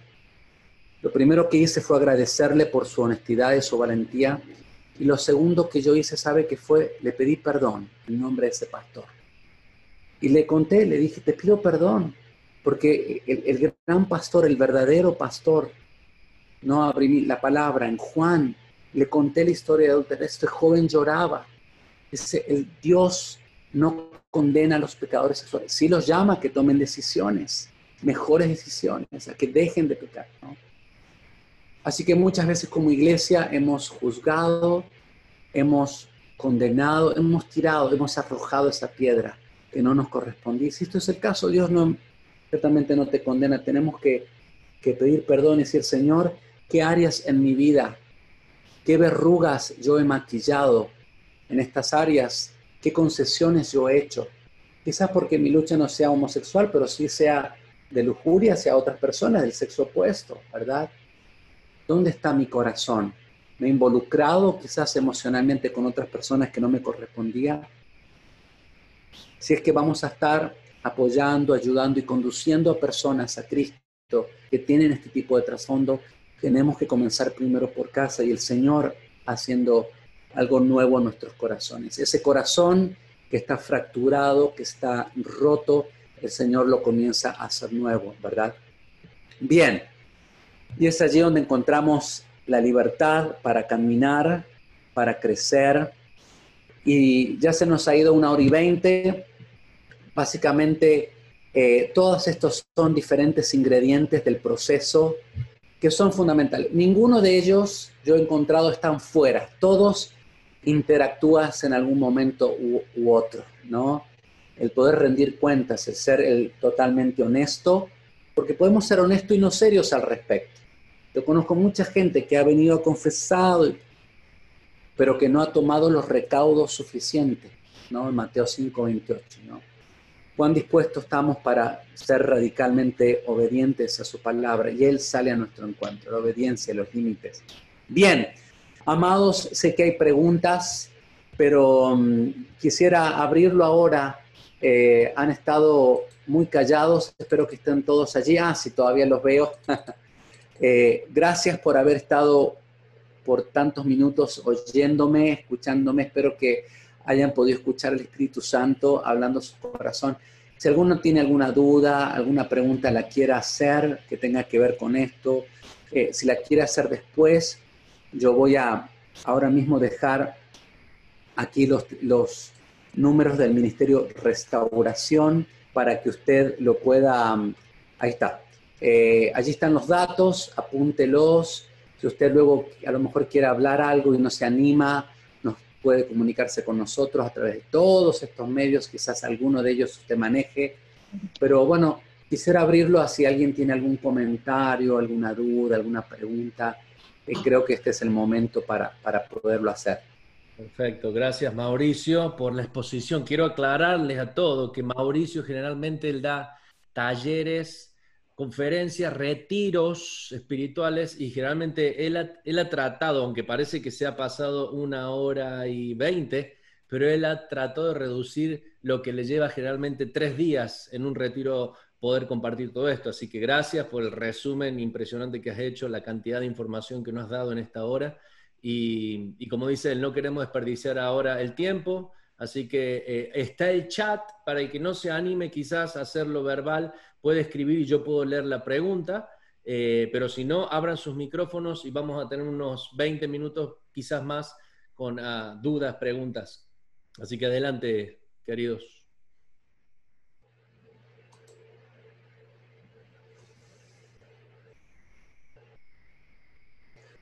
Bien, Martín, allí veo una pregunta que, han hecho, que ha hecho un hermano en privado. Em, gracias, les puedo hacer en privado. Dice, buenas noches, ¿cómo se puede ayudar a una persona que es creyente, que cree en el Señor, pero ya practicó la homosexualidad? Entiendo que no la está practicando y está enojado con la iglesia. Em, aquí, una de las mejores medicinas para la sanidad es el perdón. El perdón es, ahora que hablamos tanto de estar infectado, ¿no? La falta de perdón realmente contamina todo nuestro espíritu. Es como una herida, la falta de perdón que está permanentemente supurando pus. Y a través del perdón es la manera como somos sanados de esa herida, de ese dolor. Nuevamente, si has sido herido por la iglesia, si se te ha ridiculizado, si has escuchado palabras de condenación, en nombre de la iglesia de Cristo, yo te quiero pedir perdón como le pedí a ese joven, como líder pastoral del cuerpo de Cristo, para que tú puedas extender perdón y puedas hacer las paces con que la restauración solo va a venir cuando tú hagas las paces con el cuerpo de Cristo. No existe la restauración del llanero solitario. Una hermana dice, si enfermamos en grupo, porque estas cuestiones son, surgieron, como usted escuchó, en un grupo relacional. Dice, si enfermamos en grupo, sanamos en grupo. Mire, no conozco a nadie que haya sanado solo en su cuarto devocional, ¿no? Hay gente que dice, no, no, Mauricio, muchas gracias, no me vengas con la iglesia, yo me quedo en mi cuarto devocional con Dios. Tarde o temprano, para crecer, para madurar en el Señor, vas a tener que abrir la puertita de ese cuarto devocional, extender perdón, pedir perdón también tú por las maneras como quizás tú has juzgado ante esa herida, ¿verdad? Y poder ser sano y poder comenzar a relacionarte de maneras un poco más saludables de las que has esperado, ¿no? Bien, aquí hay otra pregunta. Eh, bueno, wow, siguen bien, a ver si puedo responder. Dice, gracias por tu testimonio.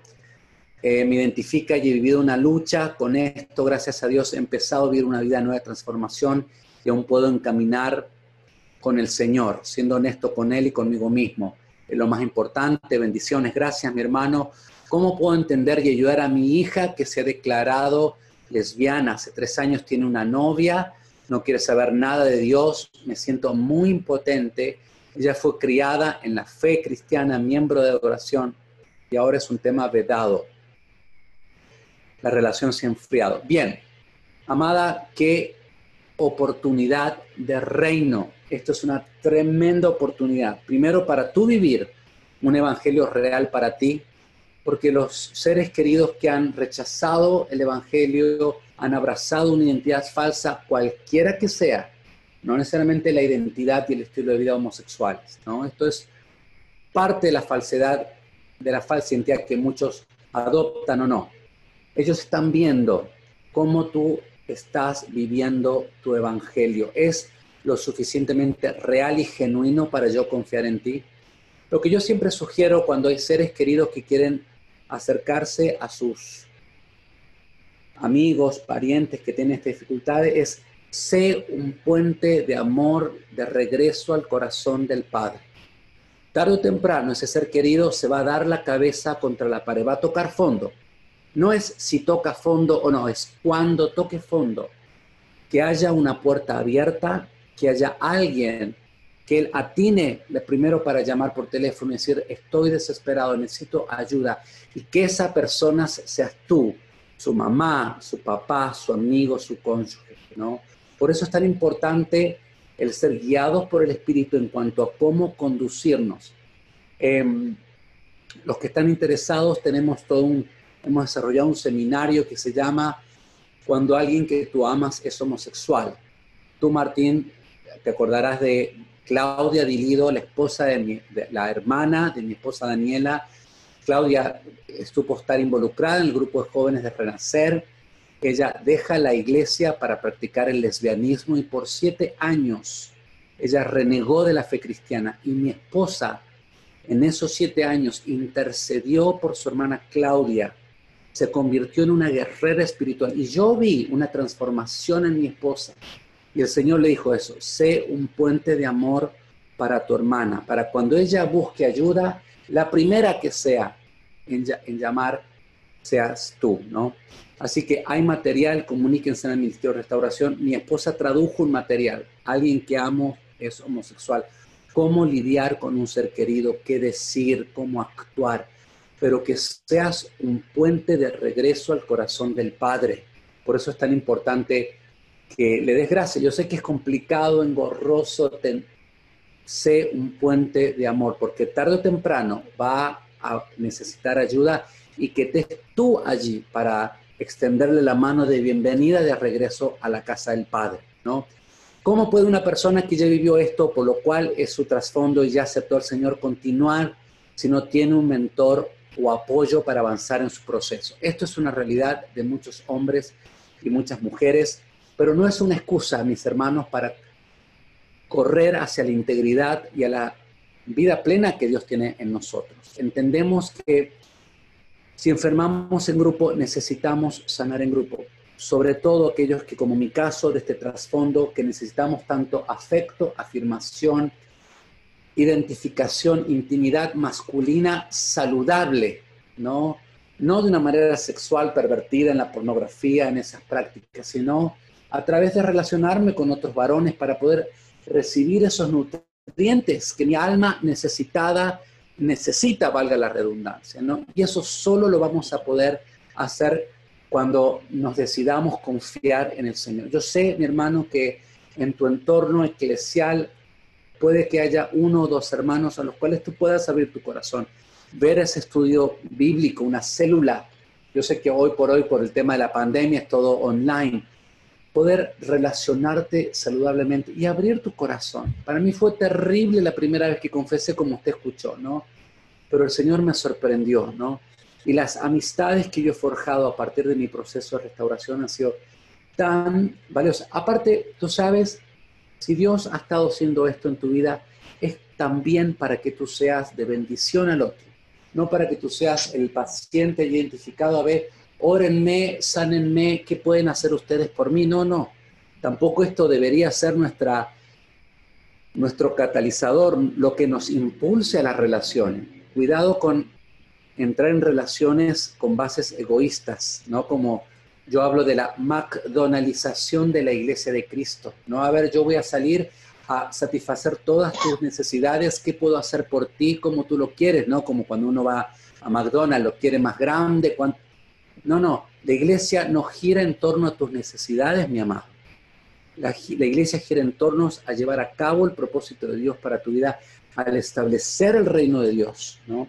Y es allí donde debe, comenzar. Mateo 6:33. Buscar el reino de Dios y su justicia, todo lo que Dios nos pide. Y todas estas cosas, todo que significa todas las necesidades serán suplidas, serán añadidas. Así que busquemos relacionarnos para ver cómo el reino puede avanzar en las relaciones y no yo cómo me puedo beneficiar y satisfacerme y, y Dios usar las necesidades para relacionarnos. Así que muchas veces tenemos que permitir al Espíritu Santo que chequee los sentimientos de nuestro corazón, porque si partes en relaciones basadas a partir del egoísmo, no van a tener muchos resultados, pero si la haces buscando avanzar el reino, Dios va a salir a tu encuentro y tú vas a ser de bendición para esa persona también.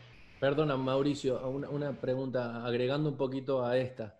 Eh, está preguntando específicamente si no tiene un mentor o una forma de seguir su desarrollo de restauración en su iglesia local, que por ahí puede ser lo que mucha gente debe sentir, no hay específicamente un ministerio en las iglesias.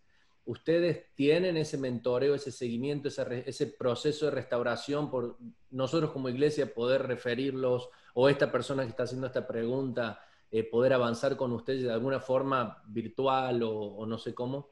Sí, amados, sí. Tenemos no solamente eh, un programa eh, de restauración emocional, relacional y sexual, donde no solamente tocamos temas, porque en realidad el tema de la falsificación del amor, el diablo ha hecho un trabajo muy fino en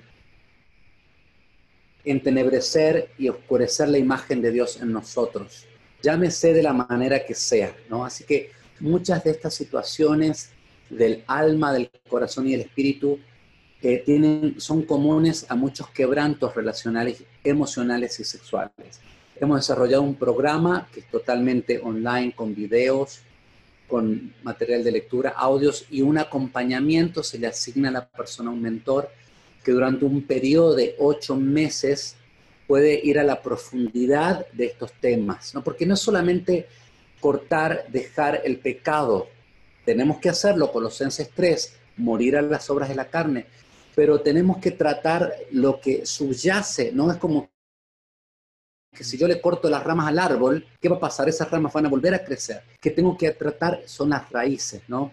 Así que no solamente ofrecemos este programa online, sino que, bueno, en muchas iglesias, dependiendo de la ciudad donde usted viva, tenemos grupos de apoyo. El Ministerio de Restauración se ha desarrollado en Uruguay en Chile, en Argentina, en Perú, en Colombia, en Venezuela, eh, no en todas las iglesias, sino en todas las ciudades. Hay algunos grupos, no importa dónde esté usted. Eh, por eso desarrollamos este programa online. Al no haber iglesias capacitadas o entrenadas en esto, em, eh, hemos desarrollado estos programas online, así que la respuesta es sí. Eh, no sé si usted puede ver allí, estoy compartiendo pantalla, chequé Escuela de Restauración, chequé el programa Transformados en la Mente de Cristo. Hemos desarrollado justamente para ayudar y equipar al cuerpo de Cristo. Bueno, Adelante, mis hermanos. Tengo, sí. Tengo dos personas que han levantado la mano, Liliancita Ore y el, Luis y Ruth. Ah, si quieren, unmute sus uh, micrófonos y hacer las preguntas en ese orden, si es que todavía tienen sus manos levantadas.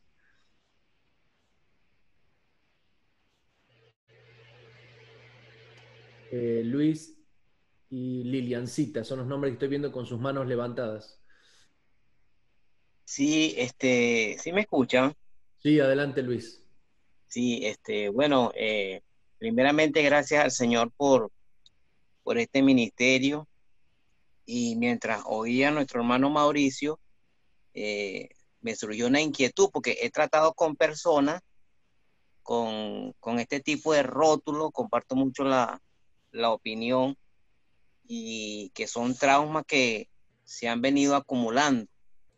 Ahora, tengo un familiar muy, muy apreciado y me gustó mucho cuando se habla de atracción del mismo sexo. Eh, yo quisiera escuchar algo más, más definido porque eh, más o menos pude entender lo que, estaba diciendo nuestro hermano. ¿Cuál es la diferencia una persona cuando dice que es gay? Eh, ¿Cuál es la diferencia entre los, las dos, las los dos casos? Bien. Bien. Eh, como decíamos al principio, una atracción al mismo sexo son deseos emocionales, afectivos y sexuales por alguien del mismo sexo. Esto se desarrolla en la vida de la persona a partir de muchas pautas, algunas de las cuales vimos en esta presentación, pero que en si esta atracción no representa un área de pecado, al menos que yo tome este deseo en mis manos y le dé rienda suelta a mi deseo, así como el hombre que ve a una mujer que es preciosa, bella físicamente, y dice, bueno, listo, lo deja allí y no va a segunda mirada y ya va al lado de deseo. Él sabe que se tiene que controlar, ¿verdad? Llevar ese pensamiento cautivo a Cristo y ese deseo de atracción hacia una niña no es un pecado, ese deseo no es pecamino, al menos que la desee, que, la, que fantasee con ella y tenga fantasías sexuales. Allí entra en área de pecado. Lo mismo sucede en esta área. Ahora, ciertamente, sentirse atraído hacia alguien del mismo sexo es un indicio de que algo no ha salido bien. ¿Qué pasó? Esto no se desarrolló como debería ser, ¿no? Y es allí, son estos 10 años que yo hablo de desarrollo psicosexual, de distorsión de nuestros afectos, de nuestra confusión en la identidad sexual de la persona, la manera como él o ella se ha percibido a través de todo este tiempo, de estos 10 años, como él se ha desidentificado o ella que ha desechado querer ser mujer en el caso de la niña, que ha tenido una relación traumática con el papá, como en el caso del varón, en el caso de la niña también, y que ciertamente esas necesidades, e-, ese niño, esa niña, se ha amurallado, se ha protegido detrás de ese muro defensivo y de este lado ha quedado un niño o una niña, emocionalmente hablando, de cuerpo ya de joven y adulto, con un corazón con necesidades afectivas, hay un déficit emocional, carentes de intimidad, afirmación, valoración, amor del, del mismo sexo, ¿no? ¿Y qué tiene que hacer el niño? Bueno, romper este muro y decir, bueno, yo tengo necesidades afectivas, pero no las tengo que suplir de esta manera sexual. Y es allí donde yo hablo el hecho de la práctica homosexual. Ya, ahí entramos en el hecho, en el terreno del pecado. Y luego de allí muchas personas se llegan a autodefinir como homosexuales o como gay. Es donde ya toman una identidad, un estilo de vida falso, ¿no? Basados en toda una práctica. Pero la práctica en sí surge a partir de sentimientos, ¿no?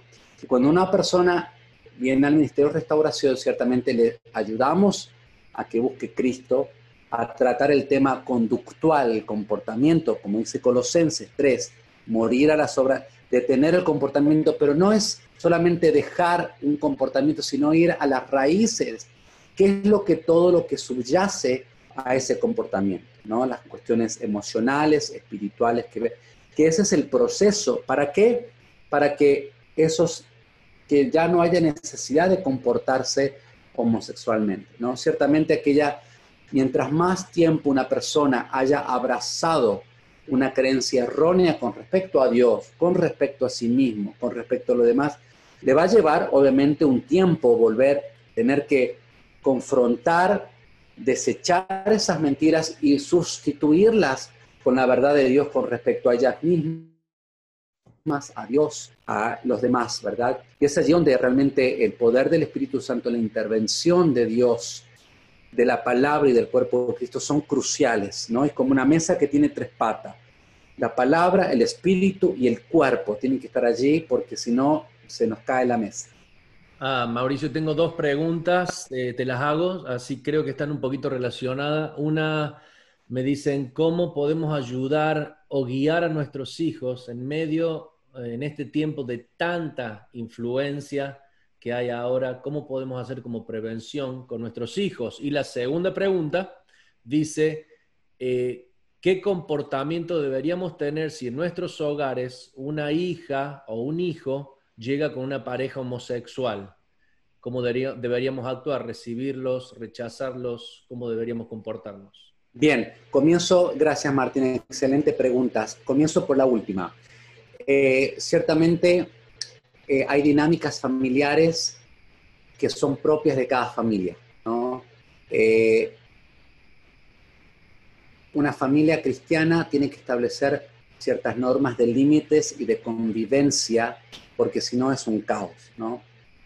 Y dentro de, estas, de esos límites, ¿verdad? Es ciertas conductas que pueden llegar a ser ofensivas a otros miembros, a consensuar, a establecer, como fue por ejemplo el caso de mi cuñada Claudia, cuando le dijo a mi esposa, estábamos ya casados, ella estaba, mi cuñada, viviendo en el, mundo de vida lésbico, dijo, yo quiero que conozcan a mi amante de turno, eso lo pongo yo, ¿no?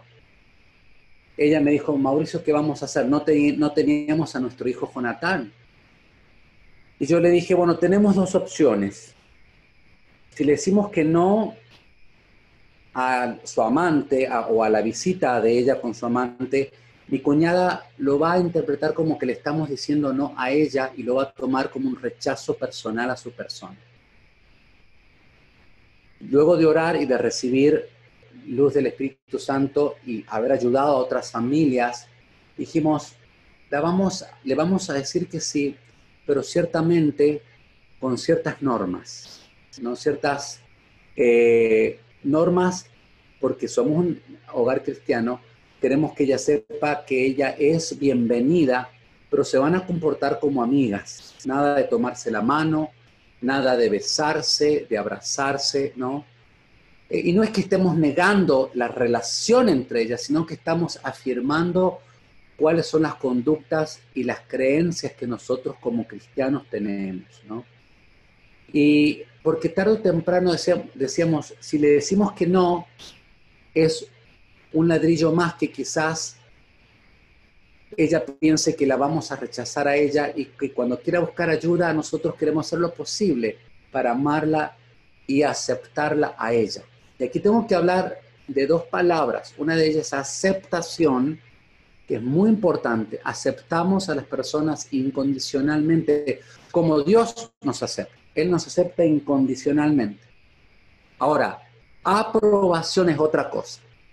Nos acepta Dios incondicional. Por supuesto que si yo acepto a mi hijo incondicional, no apruebo todo lo que yo hago. Así que esto es muy importante que lo entendamos como iglesia, como comunidad, como miembros de una familia donde hay algún miembro que quiere imponer ciertas cuestiones que las tenemos que hablar y vamos a decir, si vamos a convivir, establezcamos ciertas reglas de convivencia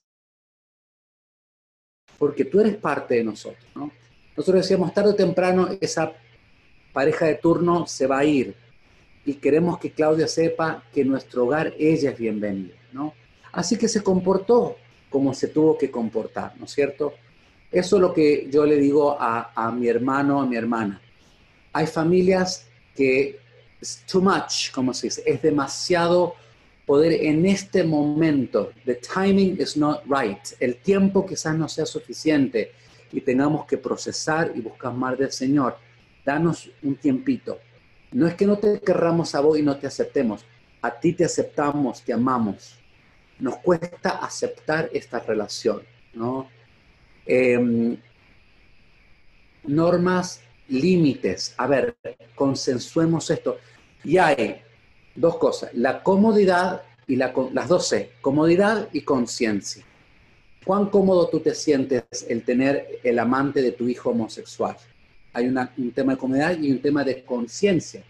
Puedes que tu conciencia no te lo permita y tu comodidad tampoco. Así que son estas dos cosas en las que vas a tener que trabajar con el Señor y con tu ser querido. Tenemos que hablar de estos temas, no tenemos que pretender o fingir como que esto no sucede. Y es aquí donde voy a la primera pregunta a responder. Eh, tenemos que comenzar, a propósito, eh, hace dos, dos sábados atrás tuvimos una, una sesión de esta, está completamente grabada y gratis en, en el canal de YouTube del Ministerio de Restauración que se llama Más vale prevenir que curar. Cómo prevenir el quebranto sexual y relacional en nuestros hijos. Comenzamos por casa, no cuando tiene 18 años y nos declara que ha adoptado un estilo de vida falso y pecaminoso. No cuando a los 18 años nos informa que ha dejado embarazada a su noviecita. No, no es el tema de hablar de sexualidad a los 18 años, sino comenzar desde muy pequeño, ¿no? Con teología simple, básica y fundamental, ¿no? Como comenzamos con nuestro hijo Jonatán este ministerio de restauración es lo que yo hago como tiempo completo y el tarde o temprano se tenía que, iba a tener que enterarse que su papá había practicado la homosexual y se había identificado como homosexual.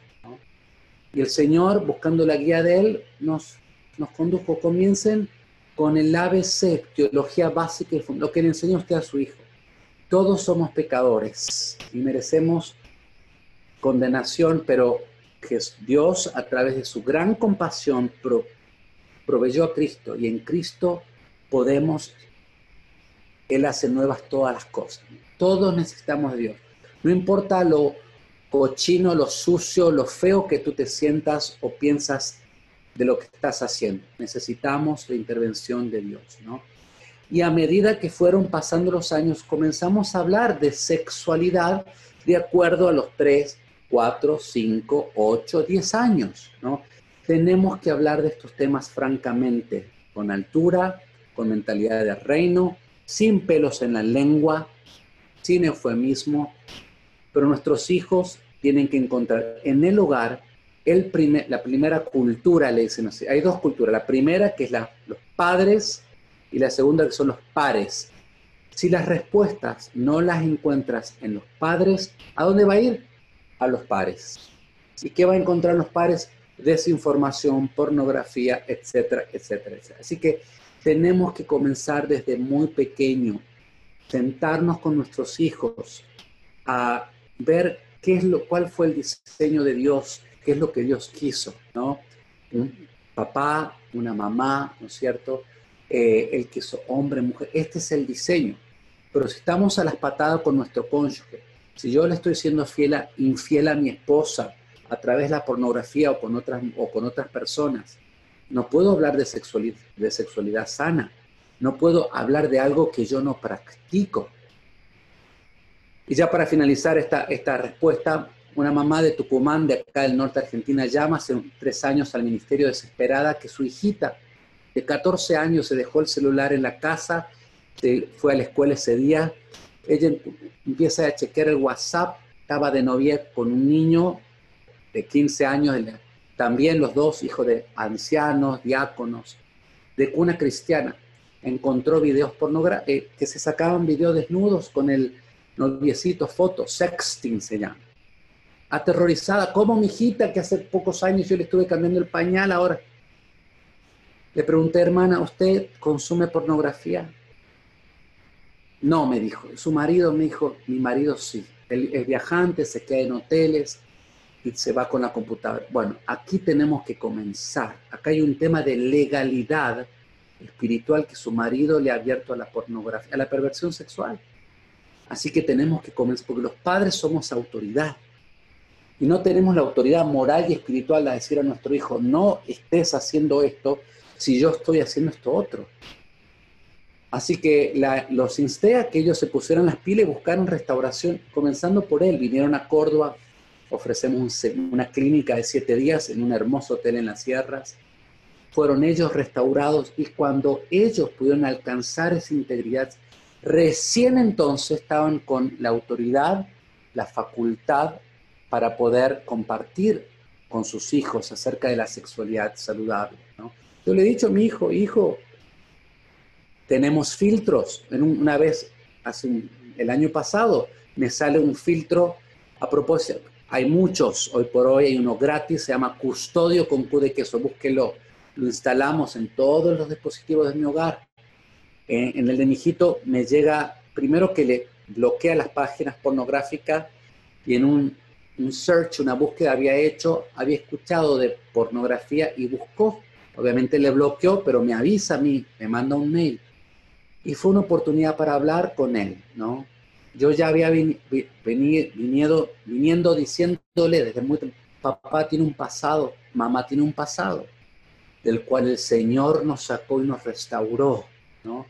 Y pude compartir este tema de la pornografía. Para mí ha sido un tema de atadura, un tema de mucho dolor, de distorsión de la verdadera, del regalo de la sexualidad. Así que hablando con nuestros hijos y previniendo esto a través de hablar de estos temas. Por favor, busquen YouTube, más vale prevenir que curar. Allí está en el Ministerio de Restauración. Véalo, compártalo, porque necesitamos tratar con estos temas con nuestros hijos.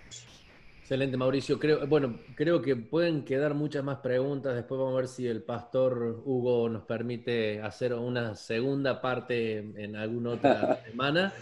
Eh, pero te leo la última pregunta porque ya van a ser casi las 10 de la noche, las 12 para, para vos. Y dice eh, Lila González, hace tiempo aquí en la iglesia tratamos el tema de la identidad de género.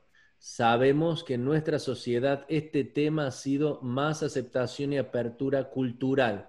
Mi pregunta es, a través de tu experiencia, ¿de qué manera esta apertura ha facilitado, impedido que las personas se acerquen y comiencen un proceso de recuperación?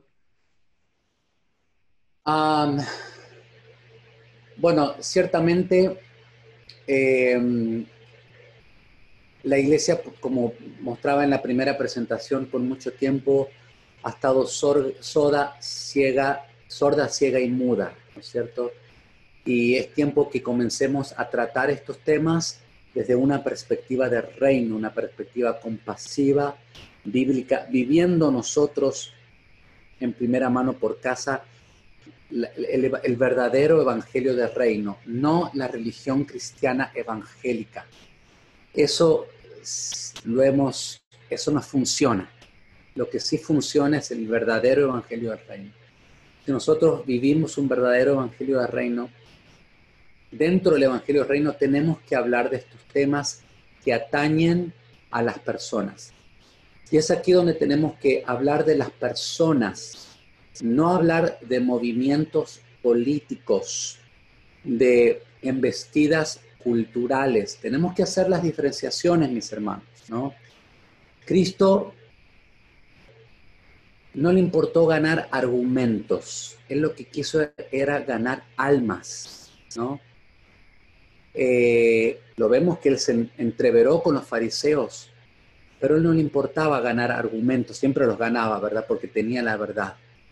Él lo que quería ganar almas. Y pienso que el Evangelio del Reino no es ganar argumentos y entrar en debates políticos infructuosos. Nos pasó, mi amado, hace 10 años cuando la legalización del matrimonio homosexual eh, se me convocó a mí para en el Senado de la Nación Argentina poder compartir mi testimonio. Claudia nuevamente para cerrar el testimonio, tocó fondo, buscó ayuda. La primera persona que mi cuñada llamó fue a mi esposa, fue sanada, fue restaurada. Hace 13 años que ya está en el Ministerio de Restauración. Estuvimos en el Senado de la Nacional compartiendo ante los senadores nuestros testimonios. Y notamos que cuando nuestra historia del encuentro que tuvimos con Cristo eh, se comenzó a politizar, se diluyó la verdad de la transformación, el poder y el amor y la gracia de Cristo. Por eso el Señor nos llamó a mantenernos cuidadosos y alerta de la politización, de la, eh, sí, ¿no? Del entrar en debates cuya, eh, si bien tenemos que dar defensa de nuestra fe, pero nuevamente con eh, el motivo y el ánimo de exaltar el nombre de Cristo y no ganar un debate, sino de compartir el verdadero corazón del cristianismo y em, tener cuidado que no se agüe, se haga difusa la verdad. Por eso es muy importante tener mucho cuidado con la politización, entrar en debates culturales, debates políticos y recordarnos que esos son, esos son verdadera minoría. Lo de los lobbies, lo de los rótulos, LGTBUQR, ya no sé cuántas letras va por las, no sé. Esos son entidades, fortalezas y potestades espirituales, que detrás de esto hay personas como tú y como yo que están necesitadas del amor real y están buscando personas que estén viviendo y se estén nutriendo de ese amor real y cuando lo ven dicen yo quiero de eso, no de la religión evangélica, no me vengas a mí con un versículo que es abominación, ya lo sea eso. No, la misma mujer samaritana, ah, que los judíos adoran allí, ya quiso entrar en debates teológicos. No, no, no. Yo tengo sed. Y si supieras quién tiene agua para darte, lo que la gente está buscando es verdadera intimidad, ese amor real. Lo estamos viviendo, lo vamos a poder entonces compartir a otros y la gente va a venir, ¿no? Pero esa sería mi, mi instancia, mis amados. Eh, cada iglesia, cada congregación va a determinar qué hacer con respecto a estos temas. No es lo mismo en Nigeria que en Bolivia, ¿no es cierto? O en, o en Francia o en Nueva York.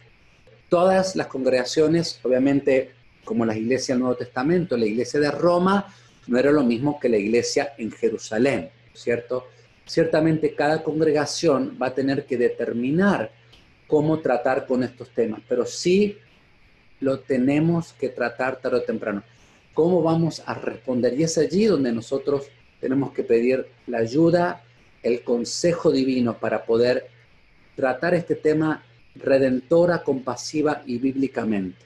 No mostrando un puño cerrado, seños fruncidos de condenación, porque quizás eso lo hicimos, probamos y no nos dio muchos resultados. ¿Qué tal dar una nueva cara de una iglesia que no soba la espalda del pecador, sino que lo acepta, lo ama, no aprueba todo lo que hace, pero le da una alternativa que quizás sea diferente a lo que él ha vivido, ¿no? Y eso es lo que el Señor nos ha llamado a hacer como iglesia, como ministerio de restauración, a poder a través de nuestros testimonios dar eso justamente de que Dios tiene el poder para salir nuestro encuentro y de transformarnos. Así que, custodio, allí vi el filtro, muchas gracias, sigo viendo. Eh, hay mucho, está Covenant Eyes, que es, pago em, para los que eh, tienen páginas en inglés, pero bueno, busquen por internet, van a, van a encontrar, ¿no? Gracias, de nada, Nivia, por, por tus comentarios y por gracias a todos los que han comentado, mis amados. Gracias a ti, Mauricio. Eh, ha sido amplia y realmente muy instructiva lo que has estado compartiendo y queremos eh, agradecerte por tu tiempo. Sé que es muy tarde para ti a esta hora y bueno, queremos darte gracias y pedir para Dios, eh, de Dios, la bendición para ti, para tu familia y para el Ministerio de Restauración.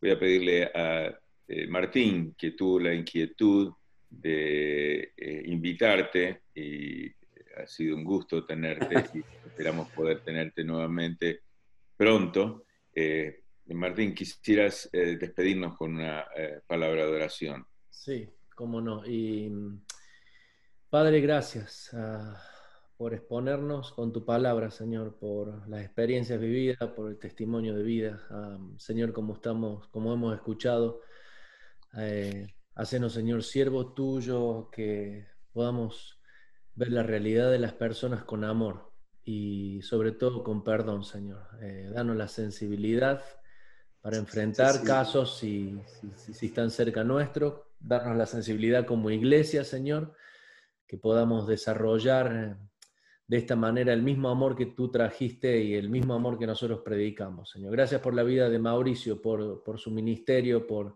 su esposa Daniela, por su hijo Jonathan, Señor.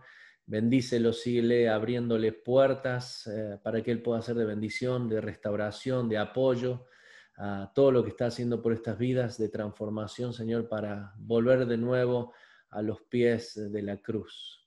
Eh, gracias por todas las personas que se han conectado, Señor, por las inquietudes que han habido, pero que tu palabra, Señor, siga eh, haciendo algo más en nuestro ser, en nuestra mente, en nuestro corazón, Señor. Gracias por cada familia, por cada hogar. Y te pedimos que tú bendigas en esta noche y este fin de semana cada actividad de cada persona. Señor, te dejamos todo en tus manos en el nombre de Jesús. Amén. Amén. Amén. Amén, mis amados. Quiero hacerle dos regalos. Uno de ellos es un libro eh, PDF que se llama Ayudando a la gente a salir de la homosexualidad.